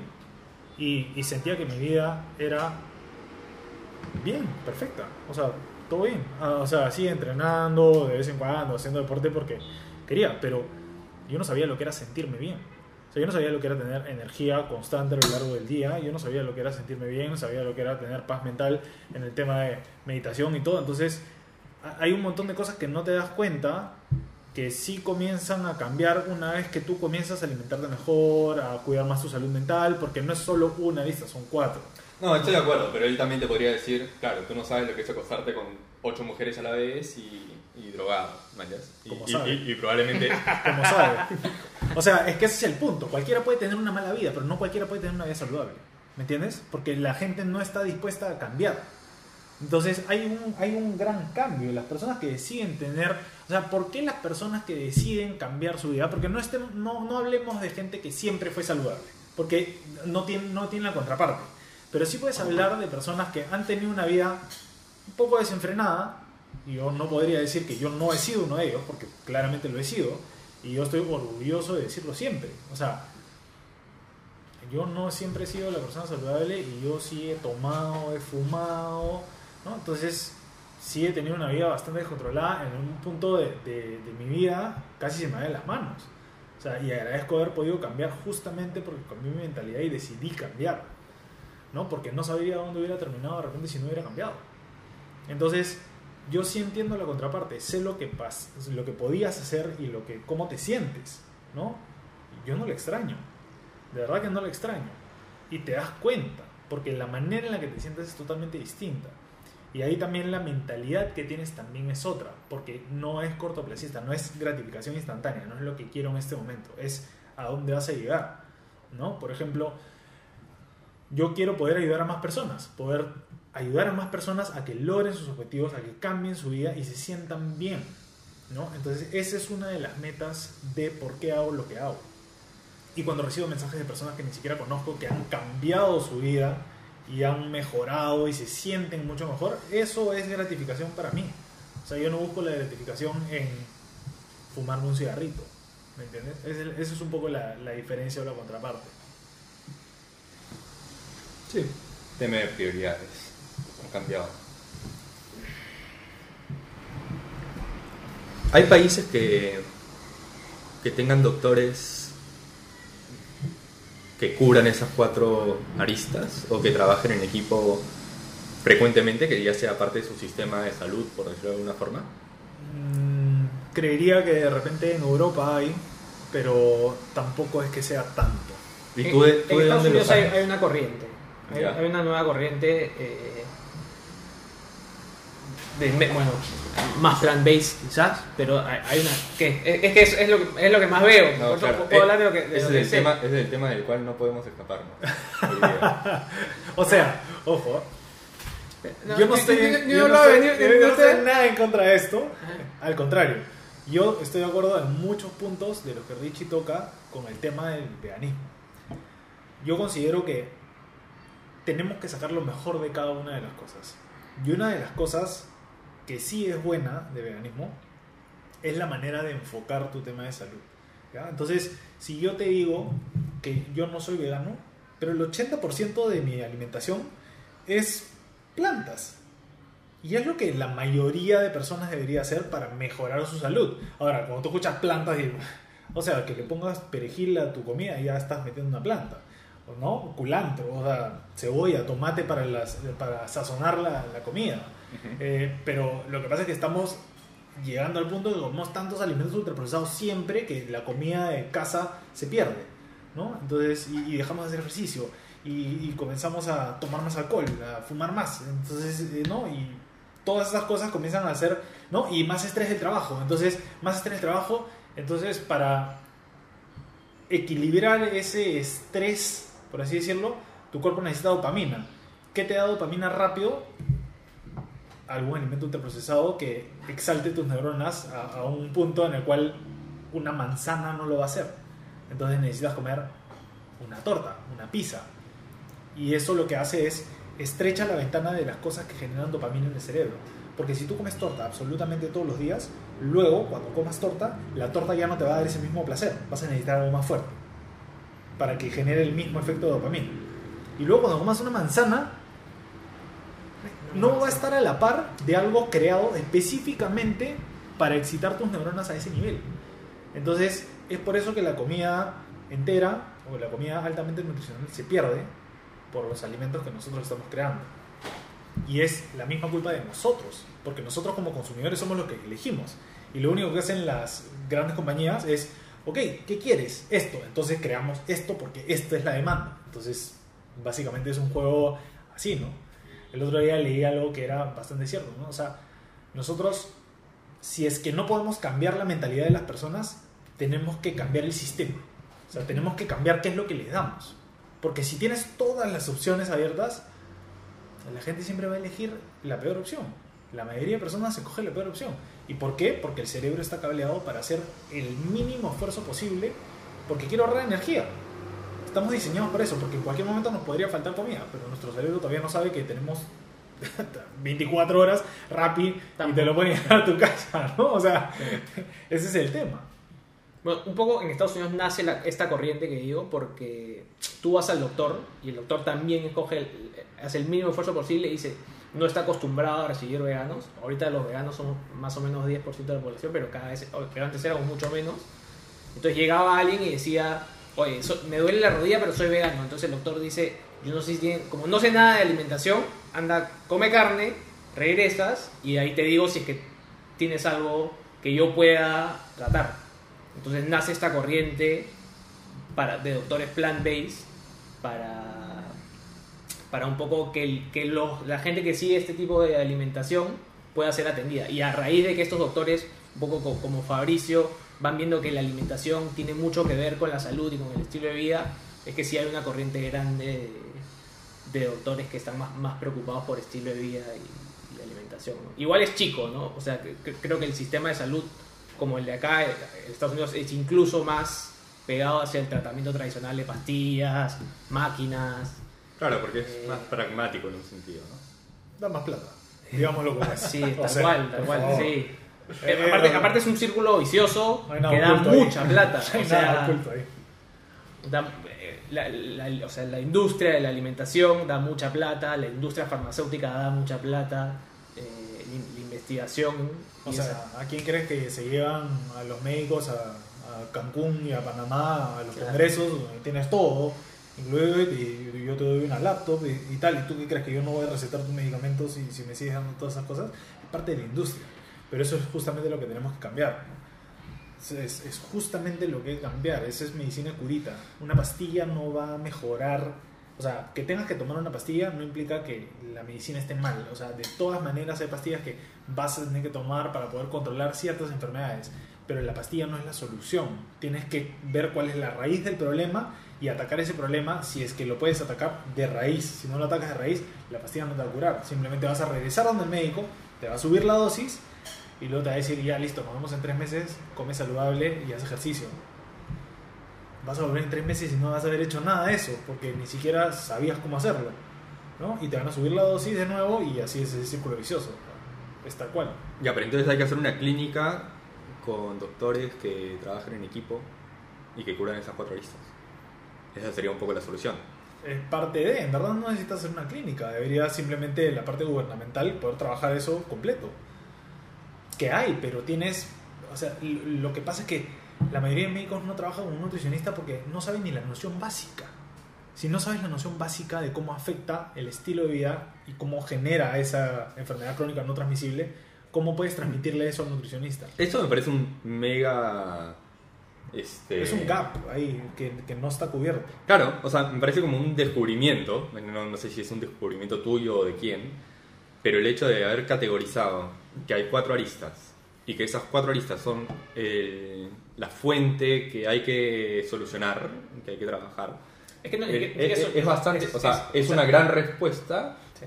a justamente al gap y a todas las carencias que tiene el sistema de salud, ¿me entiendes? O sea, a ver, ¿cómo solucionar el sistema de salud? Bueno, solucionemos estas cuatro aristas. Entonces trabajemos nutricionistas con entrenadores, con psicólogos, este, y, y hagámoslo juntos y estamos solucionando el problema de la salud. Sí, Y está Sí, bueno o sea, decirlo, me o sea, refiero, sí, o sea, y eso y a eso que habría que sumarle en el caso de para solucionar el problema la educación desde Claro. pequeños y entonces Claro, así ya barres. pero porque en la ¿no? educación hay que decirte estas cuatro cosas. O Claro, sí, sí. Estas cuatro Claro. cosas son el, el, el foco del asunto, ¿no? Sí, claro. Y me parece excelente, o sea, me parece súper importante decirlo porque eso es un mensaje nuevo.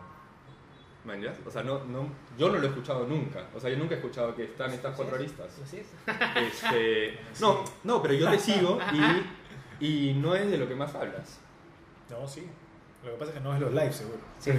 puede ser, puede ser que Claro, me haya faltado sueño like. no ha hecho ningún post de sueño. ¿Me entiendes? O es sea, lo que se viene, es lo que se viene. Claro, es que, a ver, yo, yo te he visto hablar de, de un montón de temas, ¿ya? pero me parece que incluso para tus seguidores, que, lo, que todos sepan que tú hablas de estas cuatro cosas, ¿me entiendes? O sea, es como decirle ya, miren, el Dr. Phil habla de esto, esto, esto y esto, ¿me entiendes? Y eso ya, o sea, ayuda a tus seguidores como yo, que por ahí no hemos visto toda tu información, este, a entender un poco a qué va, ¿no? Y, Tienes que activar y ese las es el mensaje. Voy a suscribirme. No, igual es un problema porque son tarde sus lives. Yo, yo he visto un par. ¿no? No, ya, es tarde para Richie. Mm. No, no te digo que Richie 9 de la O noche. sea, seis de la tarde ya. Claro, claro. 7 de la noche ya se está acurrucando, no. Claro, pero estamos a las 9 de la mañana Claro. acá. Pero, pero, si fueras tu alumno, te serías tu alumno estrella, bro. Es verdad, o sea, eso, eso es definitivo, ¿no? O sea, Tú eres una persona como yo en ese sentido y creo que es una personalidad que te puede ayudar mucho como que también te puede destruir, ¿no? El todo, el todo nada. O sea, tú y yo somos así, ¿no? O sea, es como, quieres algo ya, o sea, tienes que hacer esto, listo, esto es. O sea, Pero no, par- no hay otra. Es parte de conocernos, Claro. creo que es, es Claro. una parte, o sea, yo tengo una eh, personalidad adictiva, 100%, yo también. igual que Sí, tú, igual. y tú decides o la recontrafriegas y haces locuras, porque una vez que entras vas para allá, tal cual, o dices, bueno, voy a tomar mejores decisiones, pero una mejor decisión, otra y otra y otra, y, y así vas, vas, vas, ¿qué? Ah, No, te- eh, Sí, así, va, o sea- así va generando un círculo virtuoso, ¿no? O sea, es o círculo vicioso o círculo virtuoso, no, no hay puntos medios. ¿no? Tal cual. En ustedes dos. Sí, Sí, Pero por eso. ojo que existimos personas No, distintas. no, no, Sí, sí, no, sí. no, Ah, al contrario. Yo Sí. digo que nosotros somos, o sea, tenemos eso y puede jugar muy a favor y muy en contra. Ese no es el común denominador. Claro. El común denominador siempre yo les digo microobjetivos. O sea, primero, pasito a pasito, poquito a poquito vas cambiando. Pero Richie y yo somos de esas personas. ¿no? Sí, sí, sí. O sea, yo comencé a hacer jiu-jitsu, tuve una clase de jiu-jitsu. Y dije, tengo Ay, qué 32 campeón. años, ok, a los 42 voy a hacer cinturón negro jiu-jitsu. Y ya tengo en la cabeza que a los 42 voy a hacer cinturón negro jiu-jitsu. Y voy a hacer lo que tenga que hacer para los 42 años ser cinturón negro jiu-jitsu. O sea, es así. O sea, Yo, yo, no tengo así. para mis 42 O sea, años. Yo, yo O para sea, 42 no, pero yo sé que voy a correr la maratón. No, de que yo Boston. sé que más o menos demoras entre 10 y 11 años. Entonces, fue Claro, la, claro, la claro. primera meta, ¿no? Ping, ya, Sí, eso sí, es. sí. Pero yo empecé a correr hace 4 años y dije, voy a correr la maratón de Boston. Y a medida que vas creciendo, la meta es más baja. Entonces, un poco la idea es encontrar la meta. Estoy apuntando a llegar este año, por ejemplo, pero no sé, porque es. es- No has corrido la de Boston. para, eh, vos para correr Boston tienes que clasificar. Mm. O sea, necesitas una- un tiempo de clasificación. Y a medida que eres más viejo, el tiempo es eh, mayor, ¿no? Entonces, la idea era encontrarnos en un punto. Yo creo que ya estoy en el punto en donde podría ser el tiempo que clasifica alguien de 32 años. ¿no? Eh, pero es ambicioso. Es ambicioso. Sí. Y Pero se igual, tiene que terminar el COVID. ¿O ¿Lo están corriendo ahorita o no? O sea, estoy inscrito para correr Berlín en septiembre. Y Ah, ya. Sí pa- corriendo. parece que se va a correr. Todavía no, no está confirmado. Sí, una maratón, o sea. Sí, o sea, empiezas con tu mascarilla, empiezas y ahí no ves a nadie, ¿no? Exacto. Es un poco, es, es un poco y, y lo están haciendo, las que se están, en Estados Unidos se está corriendo algunas y salen de 10 en 10, ¿no? Salen 10, sacas la mascarilla y a los 15 segundos salen 10 más, 10 más, 10 más, un poco la- más largo, pero... Ya, Richie, tengo una pregunta para ti y para que la discutan entre ustedes dos. Tu decisión de ser vegano, ¿es más por un tema de salud o es más por un tema de amor o cuidado a los animales? Mi decisión de ser vegano es 100% ética. Y bueno, ya que haces la pregunta... Ético es comportamiento y es este, o sea, tiene que ver con una decisión. Éti- ético, a ver, ético porque me parece que hemos llegado a un punto donde no sé si todo el mundo, pero por lo menos los que tenemos nosotros un nivel de vida decente, no necesitamos comer carne. Entonces, hacer sufrir un animal por algo que no necesitamos me parece poco ético. O sea, es un tema de, Ética, de moral. o sea, de amor a ti mismo No. que tiene que ver con el amor a los animales, claro, porque, Tiene que ver un tema de respeto hacia los animales. Ahora, yo, después de verle o sea, es como ser una mejor persona tú, cuidando a los animales. Sí, es un tema mío. I- igual me, me voy a extender un poco, ¿ya?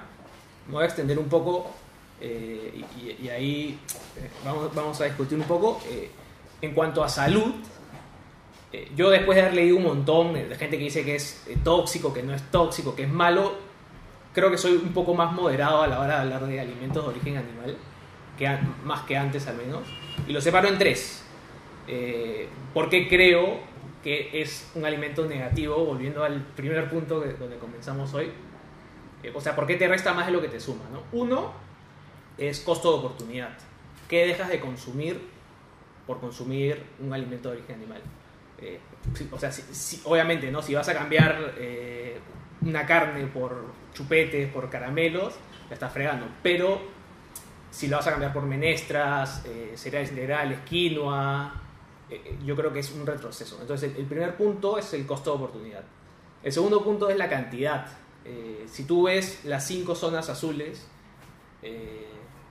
donde la gente donde vive más personas longevas de más de 100 años, más centuagenarios, cent- centuagenarios, ¿es? Centogenarios.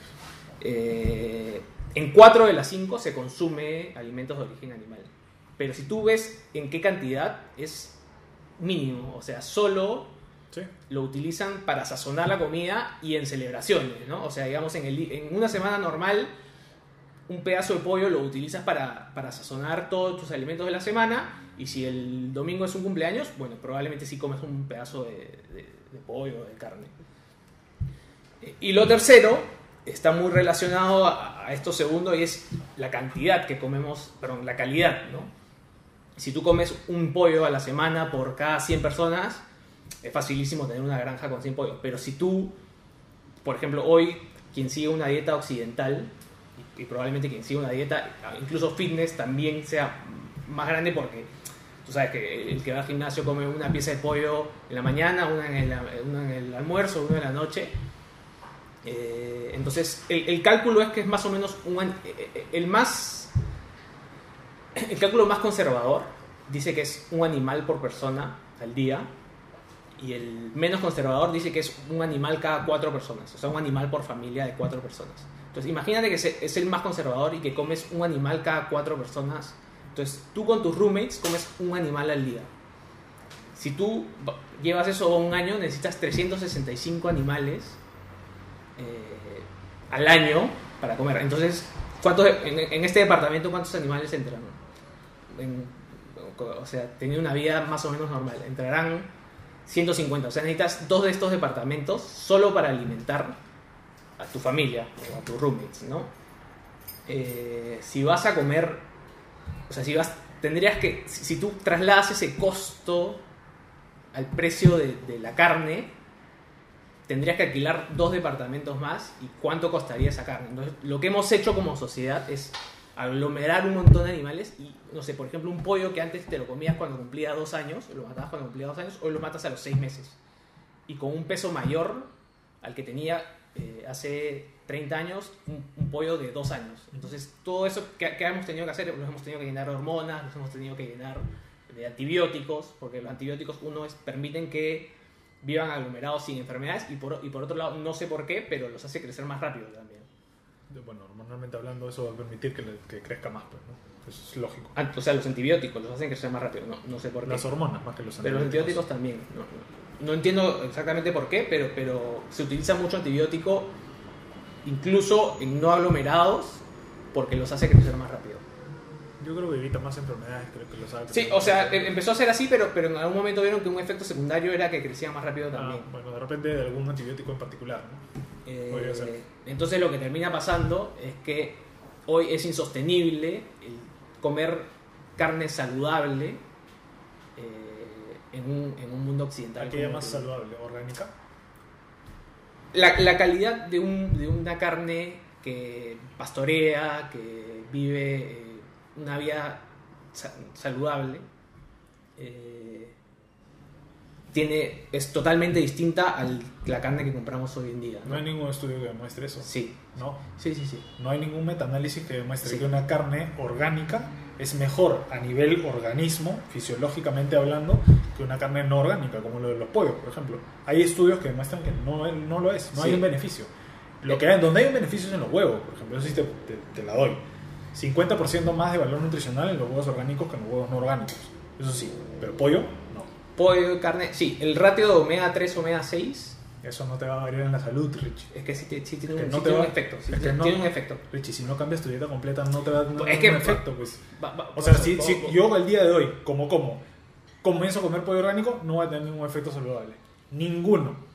Porque ese omega 3 no es estadísticamente tipo un suficiente valor como para cambiar mi ratio de salud si yo no cambio nada más que comer pollo no orgánico versus pollo orgánico. Es que sí, sí afecta, en el, o sea, afecta en el colesterol y afecta sobre todo... en- Si yo sigo comiendo todo de chocolate mariate, brother, no va a cambiar en mi colesterol. Es que sí, No va a cambiar. sí, sí va a cambiar. Sí. No.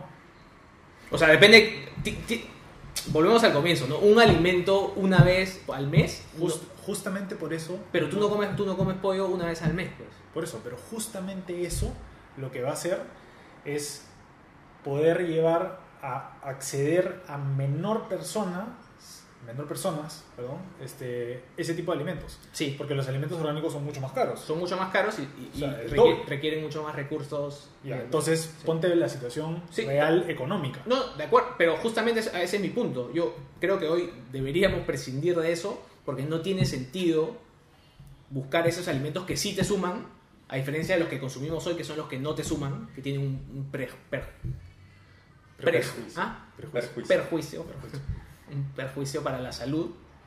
eh, no, no tiene sentido. O sea, ¿por, por qué comes pollo? Por proteína, ¿no? Básicamente. O porque te gusta. Sí, o porque te gusta, pero, pero por eso puedes conseguir la proteína de una fuente mejor, más sustentable y más saludable también. Eh, un poco viene por ahí. No quiero decir que todo el mundo tenga que hacer, creo que es algo a lo que deberíamos ir preocupándonos poco a poco. ¿no? Pero es que, a ver, yo... Que creo que tú estás pensando en la población como nosotros que tiene acceso a estas cosas Sí, sí, y que sí, puede pero- comprar la mayoría de estas cosas, porque la mayoría de Perú no es que la mayoría, mayoría de la población de Perú no es que consuma ¿ves? un pollo al día por familia. O sea, yo vivo en la selva y No, te digo que no. Yo sé, yo sé, yo eh, lo dije, en humor, estoy hablando de gente como nosotros. Eh, Ya, o sea, pero yo no, el- ya, por ejemplo, pero sí, ya. Eh, ¿Cuánto pollo crees que como al día? ¿Cuánto, ¿Cuánta, cuánta Tre- carne 300 animal crees que como al día? 300 gramos, No, menos. 200 gramos. Ya. 200 gramos al día cuando decido comer tipo plan estructurado y, y eso. El problema, creo yo, viene en la desinformación y la cantidad de proteína a la que someten a su cuerpo las personas por creer que la proteína es mejor. Mientras más es mejor. Eso es lo que está muchas veces mal, ¿no? Tienes que comer un kilo de pollo al día para dar 200 gramos de proteína, eh, pero no cuentas la proteína de la lenteja, como si no existiera. Claro. O sea, existe. O sea, tienes que contabilizar toda la proteína que comes. Lo que pasa es que lo debes estructurar mejor en un plan de alimentación. Entonces, yo creo que va más por ahí la cosa, ¿no? Reduce tu consumo de proteína animal. acuerdo. Yo no estoy en nada en desacuerdo con eso. Yo, le, he- yo he reducido mucho mi consumo debido a que yo antes era de esas personas que podía comer probablemente un kilo de pollo al día. Porque creía que así era como funcionaba cuando no tenía ningún tipo de educación nutricional, ¿no? Pero tú reduces tu cantidad de proteína animal solamente por un tema de salud. O sea, tú no tienes un tema ético ahí. este, Yo no tengo detrás. ningún tema ético. No, o sea, yo considero que es parte de la industria, es parte de la vida, son parte de las opciones. No debemos masacrar, debemos mejorar el sistema, eso es definitivo, porque el sistema está pésimo. O sea, realmente la parte sanitaria, la parte humanitaria de todas estas compañías es pésima. O sea, y en eso yo no discrepo. Eso es totalmente real, está mal. Entonces, debemos mejorar eso como sociedad, porque probablemente es poco probable que las personas dejen de consumir carne animal. Ahora, por ejemplo, algo que sí he visto, eh, y lo hemos hablado con Richard una vez, es por qué una persona que tiene una enfermedad cardiovascular no lleva una dieta vegetariana, una dieta vegana, perdón. A pesar que los estudios, hay estudios que demuestran que una dieta vegana tiene la capacidad de revertir todos estos problemas cardiometabólicos eh, de una manera probablemente excelente, ¿no? por no decir perfecta. Entonces, ¿qué es lo que pasa? Es lo que yo decía antes. No importa cuán linda sea la dieta, si no hay adherencia, no se puede, Claro, porque realmente la persona no la va a cumplir. tal cual. Entonces hay que sacar lo mejor, como digo, de cada una de estas cosas. Y en la dieta vegetariana a mí me parece que es muy importante la diversidad de plantas, ¿no? que incorpores diferentes eh, eh, cosas eh, plant-based a tu plan de alimentación, porque me parece clave y eso es lo que debemos hacer. Y la mayoría de personas no lo hace.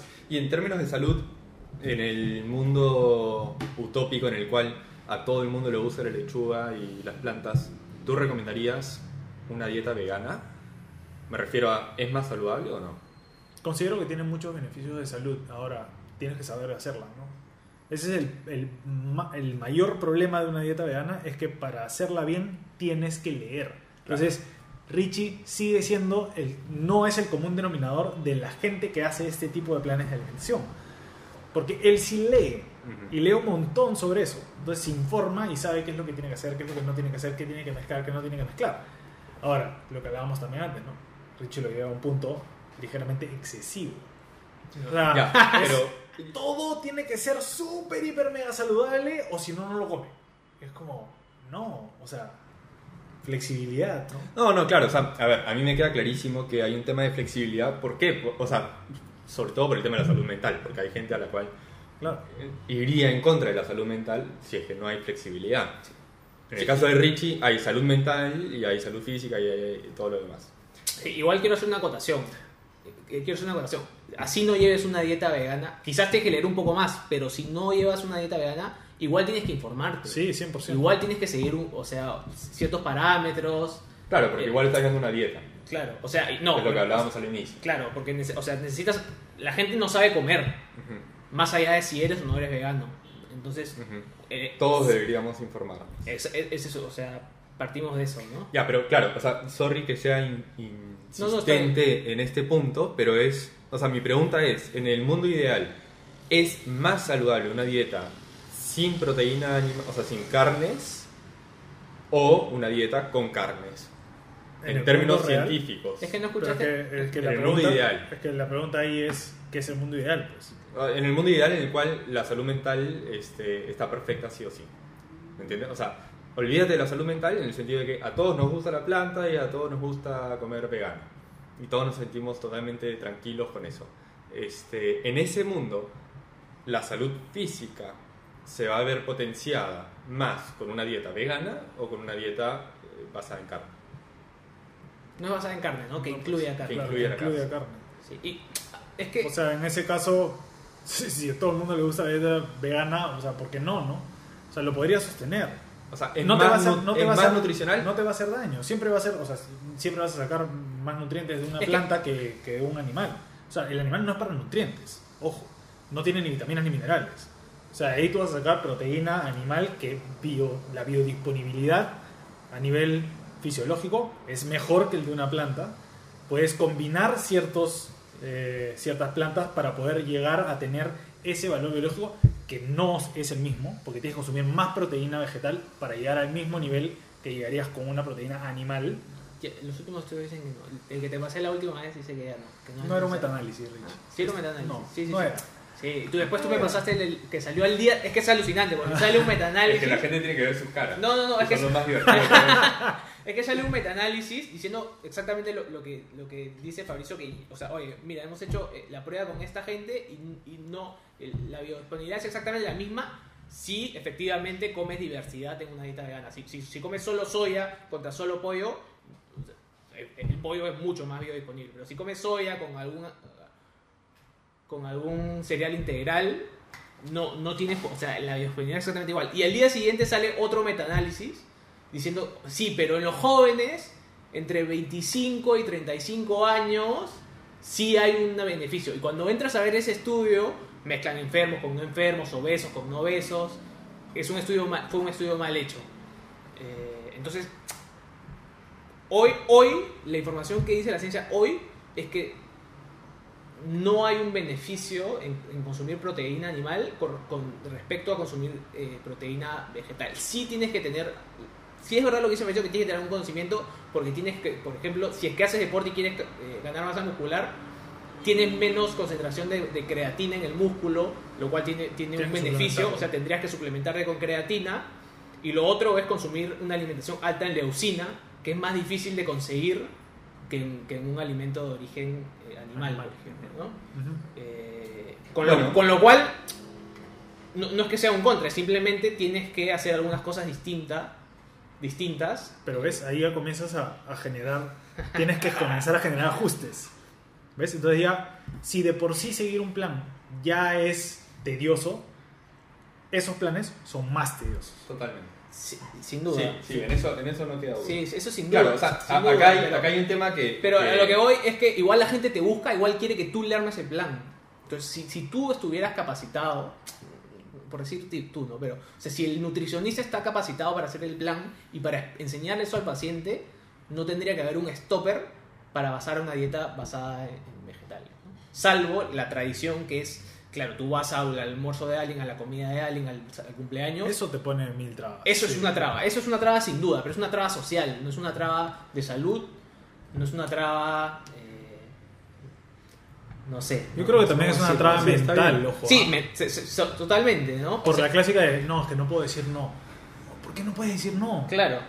O sea, ¿por qué no puedes ir a un lugar y no comer? No, no le veo nada de Normas malo. sociales, Claro, sí, o sea, tontas. exacto. Ese también es un problema, ¿no? Entonces, eh, ahí, ahí, ahí es cuando ya comienzan los, todas las Sí, sí, ¿no? sí. O sea, digo, a mí, a mí hay una cosa que a mí me queda clara, que es que en el caso de Fabricio, él no puede olvidarse de las cuatro aristas, este, y, y por lo tanto, o sea, no, no puede decir en contra de la salud mental este, de una persona y, y el tema de la herencia y todas las cosas que hemos conversado, ¿no? Entonces sí, o sea, no es una carta que puedas jugar siempre, la de la dieta vegana. Salvo con personas que tengan características particulares, como tú. ¿No? O sea, que todos se pueden ver beneficiados, yo no niego eso. Es lo que decía de la parte cardiovascular, ¿no? ¿Por qué no es el tratamiento primordial en una guía, el cual una persona que ha tenido un infarto o que tiene problemas cardiometabólicos sigue una dieta vegana para revertir el problema? Hay estudios, está demostrado, o sea, eso no es nada nuevo, está en- la ciencia lo dice. Ahora, ¿por qué no lo hace? Por un tema de herencia, por un tema también de política, por un tema económico, por, o sea, hay Sí, miles de sí, cosas que entran en juego dentro de eso, ¿no? Sí. O sea, Ahora, en cuanto a lo ético, y esto es una conversación que nos tenemos pendiente. Esa parte, sí. no, o Este- sea, no, no. O sea, yo, yo siempre tengo una duda que, que se le ha comentado a Richie, te la comparto también a ti, que es, o sea, ¿hasta dónde llegamos nosotros con el tema ético? Porque a veces como que nosotros mismos nos ponemos el límite de la ética. Entonces, en, en mi caso, yo no he llegado al punto de Richie de decir hay que cuidar a los animales a este nivel. Si bien cuido a mi perro y cuido, digamos, a los animales que tengo cerca, este, no es que yo haya pensado en, No mi, hacer un en mi esto, exactamente, o sea, en, mi- en mis parámetros éticos no está eh, impedido el asado, ¿no? Este, pero yo pienso, ¿no? O sea, ya, ok, Richie ha dado, en un sentido, un paso más que yo. Ahora, el siguiente paso es no usar madera. Porque, porque sea- claro, o sea, porque eh, están este, talando los árboles en, el- en los bosques y necesitamos quedarnos sin bosque. De- depende. O sea, pero es que eh, hay que verlo en proporción. Y ¿no? y no O sea, usar ¿cuál- zapatillas que, que incluyen trabajo humano mal remunerado. Pero 100%. Yo, yo, por eso, yo no, no creo que se compara. una- mi ética es mejor que la tuya. Creo que hay posibilidades, los dos tenemos posibilidades de buscar decisiones más éticas. Eh, yo he buscado una decisión más ética con respecto a mi alimentación, pero no es lo único que he hecho. Creo que con Fabricio también lo hemos conversado, ¿no? Eh, mi desodorante no tiene, o sea, eh, no tiene plástico, trato de usar cosas con, con menos plástico. eh, no sé, ahora he cambiado mi pasta de dientes, es, es en, eh, ya, ya no tengo el, el- el chisguete de plástico, sino viene en un vidrio, con pastillitas y ir tomando mejores decisiones cada día. Pero es distinto porque una cosa es con respecto a- al cuidar el planeta, que también tiene implicancias en la dieta vegana, sin duda, pero otra cosa es tomar la vida de un animal que tiene, que siente, que tiene un sistema nervioso central que le permite sentir dolor. Entonces, ¿qué, qué justifica eh, dar, hacer sentir dolor a ese animal? tú no estarías aquí sin carne animal. Tú no existirías Pero en el desarrollo como sociedad, o sea, como humano. Yo, yo no, yo no digo... ¿A qué te refieres? yo no digo O sea, parte de nuestra evolución fue el hecho de poder cocinar la casa, comer carne animal, cocinarla. El, Sí, nuestro cerebro se desarrolló, siguió desarrollándose. Ahora, yo no digo que al No, día de hoy Es que esa discusión... tipo, ya va- comencemos a bajarlo, ¿no? O sea, bajarlo está bien. Mira, yo te- te voy a opino que contestar- hay que cambiar la parte humanitaria. Te voy a co- contestar por dos aristas. Uno, hay dos teorías. No, no necesariamente la, la- la del desarrollo de la carne. Otra es que nuestra microbiota, cuando comenzamos a cocinar los alimentos, comenzamos a, a- sobre todo a procesar eh, carbohidratos almi- almidonados que permitieron tener una mayor eh, cantidad de energía que le dio mayor energía al cerebro que consume casi el 30% de la energía eh, metabólica 25-30%. 25-30%. Y eso además está sustentado en que los leones que comen carne no tienen el tamaño de cerebro del nuestro. ¿no? O sea, porque es que nuestro cerebro sí crece y el de los demás carnívoros, carnívoros no. Eso por un lado. Y por otro lado, ¿qué? O sea, No, no, no. comparando- Son, son dos teorías. Son las dos, yo me, me centro más en la otra, pero si, aún si fuera verdad que, que el salto evolutivo fue por porque consumimos carne, yo te diría, tú no estarías acá si no hubieran habi- habido esclavos. Porque tu tatarabuelo tuvo Por esclavos. eso yo digo que lo podemos Ah. cambiar. O sea, estás Ah, acá, claro, o sea, claro, digo, por eso, ah. acá porque pasó eso y fue una parte de la evolución. No digo que al día de hoy no debemos ir cambiando y modificando las cosas. La parte, estamos hablando de la parte ética. Sí, sí, sí. por Pero yo por- digo, la parte ética, yo creo que la parte, o sea, debemos cambiar eso porque lo que hacemos ahorita está mal. O sea, cómo lo hacemos me parece que está pésimo. ¿eh? O sea, Ya, pero- si un animal muere en un ciclo de vida normal y tú lo comes, brother, todo bien. A ti te parece perfecto eso. Claro, o todo sea, bien. nivel máximo de ética. No, no es que sea a nivel máximo de ético o no, sino que como Hablando de ética. sigue siendo un animal, ¿no? O sea, tipo, tú lo vas a matar, por lo menos mátalo en condiciones, o sea, si lo vas a necesitar tú para comer, por lo menos sacrifícalo en condiciones, tipo, buenas, ¿no? O sea, al día de hoy, cualquier cosa. O sea, literalmente tú ves esos mataderos y Claro, ya, cualquier pero. cosa, ¿no? A ver, hablemos de acá a 500 años. Pero no es que a mí Una- me, porque matan un pollito yo me voy a sentir mal, no. O sea, y yo Ya. creo que Richie tampoco, simplemente no lo come, no apoya. De acá a 500 años, eh, en tu sociedad ideal, se sigue comiendo carne, solamente que eh, Se los animales están bien, bien. tratados. Ajá. En En tu en sociedad 500 ideal, años, en 500 yo, años. yo creo que co- comes carne, pero la, que sea en laboratorio, ¿no? Eso también es una muy buena opción, por ejemplo, ¿no? Siempre y cuando, tipo, tú vayas, eso va a tener mucha resistencia. pero eso, eso va a tener mucha bueno, resistencia. Porque supuestamente la comida real. Lo, es que lo que pasa es que No, lo que sea, va a pasar ahí es que va a haber- van a haber otras cosas nuevas. Van a haber otras enfermedades nuevas. Eso es lo que va a pasar. O sea, vamos a mutar, va a haber mucha resistencia para llegar a eso, pero a eso es lo que vamos a llegar de todas maneras. Sí, yo creo que en 500 años. De todas maneras, porque primero que nada, en la manera en la que estamos haciendo las cosas ahorita no es sostenible a largo plazo. Ni, ni mediano. No, o O sea, sea, es, o sea, pronto es se crítico. Y realmente, el, o sea, esto que está pasando al día de hoy, yo creo que es una reacción simplemente para del planeta diciendo, "Me- ya, son demasiados. Esa es la realidad. Y siempre el planeta cada cierto tiempo pasan estas cosas. Y por algo pasan, ¿no? Y el cambio climático también no lo vamos a poder cambiar. O sea, estamos cagándola. Esa es la verdad. Entonces, si no cambiamos, en corto plazo, nos va a jugar en contra. Entonces, definitivamente va a haber una resistencia, pero vamos a llegar a otro punto. Ese otro punto va a generar otras enfermedades que al día de hoy no conocemos, que eventualmente vamos a tener. Así como al día de hoy hay enfermedades nuevas que hace 200 años nunca nadie lo hubiéramos pensado. ¿no? Hace miles de años, o bueno, hace cientos de años, la gente no moría de enfermedades crónicas no transmisibles, no morías de diabetes tipo 2, no morías de hipertensión. Te morías porque te daba una infección y no había cómo curarte la infección, te morías. Punto final. Al día de hoy, todas esas infecciones ¡pum! ya pasan a un segundo plano, pero te mueres por las decisiones que tomas en el día a día y cómo te alimentas. La gran parte de enfermedades. Sí, claro. Entonces ahí también hay que ponerlo en perspectiva, ¿no? O sea, ¿qué está pasando? Qué loco. Bueno, creo que lo dejamos ahí. Y ya para un segundo capítulo, ¿no? Hemos abierto muchas Sí, cajas. demasiada. sí, No, buenazo. sí, está bueno. De hecho, hay varios puntos ahí a- por aprender, por, por- por profundizar. Y a Este, mí también me pone nervioso un poco las cámaras. ¿Te pones nervioso? Un poco, sí. ¿Por qué? Tranquilo, o sea, no es tan feo. man. Todo bien. Si has peinado. Me peinaba con barbero y todo. ¿Ah, sí? No, no por esto. no, no por el esto. colmo. No por esto, pero. Chévere, chévere. Oye, ¿por qué el tatuaje? ah? ¿O qué significa el tatuaje? ¿Tiene algún Ah, significado? Sí.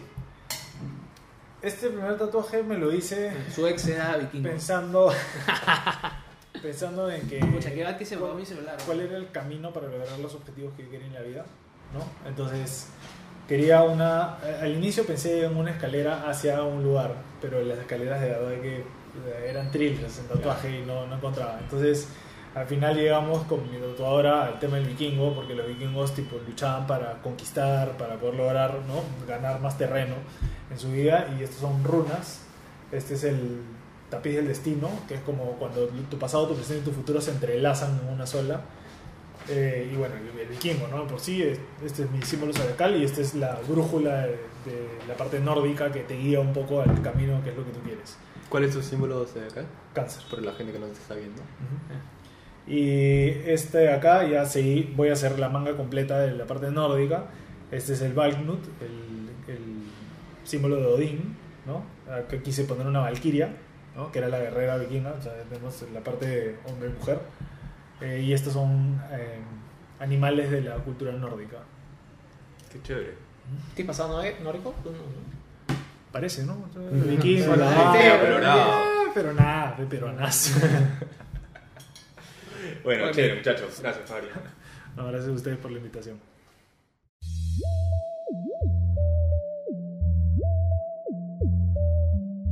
Hasta- Hasta acá llegó nuestra conversación con Fabricio. Parte de lo que yo quería hacer con este podcast, más allá de, de que me moría de ganas de hacer algo contigo hace mucho tiempo, lo hemos conversado muchas veces, era que a nosotros los veganos nos encasillan muchas veces y piensan que solo hablamos sobre veganismo y de hecho hay muchos memes sobre veganos. Dices, bueno, ¿cómo- ¿cómo saber que alguien es vegano? No te preocupes, él te lo va a decir. Entonces mi idea era demostrar que no solo hablo sobre veganismo, sino que hablo sobre un montón de cosas. Lo que está pasando al final es que me estoy dando cuenta que los memes tienen algo de, de razón, ¿no? Claro, claro, pero lo chévere igual es que lo hablas con, con no veganos, ¿no? O sea, Sí, pa- y- pa- y- y para empezar, entre los dos hosts de- del podcast somos bien distintos en ese sentido, ¿no? Sí, sin duda. Pasó, pasó con Cala al final, pasó hoy día también un poquito antes del final, pero...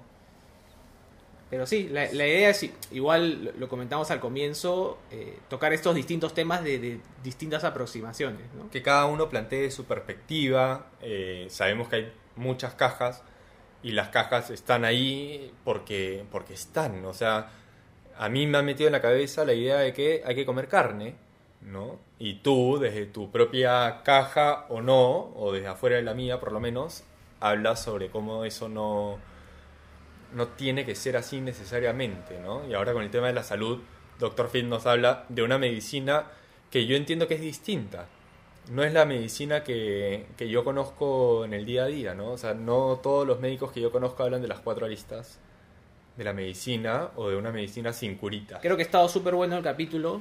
Eh, Yo me quedo con, con el hecho de que qué bacán sería si nos enseñaran nutrición en el cole para, para aprender estas cosas, ¿no? Porque me enseñaron matemáticas, que claro, mucha gente dice, no, pero ¿para qué me enseñan matemáticas si no la voy a usar después? No, yo creo que sí la he usado después y la uso todos los días, pero la nutrición la uso más que las matemáticas. Sin duda, tres veces al día, por lo menos. Claro, entonces sí, hubiera sido un, un golazo aprender de, aprender de nutrición. Yo al día de hoy no, no me siento a leer nada, ¿no? Pero, pero, y lo digo en el capítulo, pero no, o sea, tampoco es que me siento a leer matemáticas hoy. Lo hice en su momento.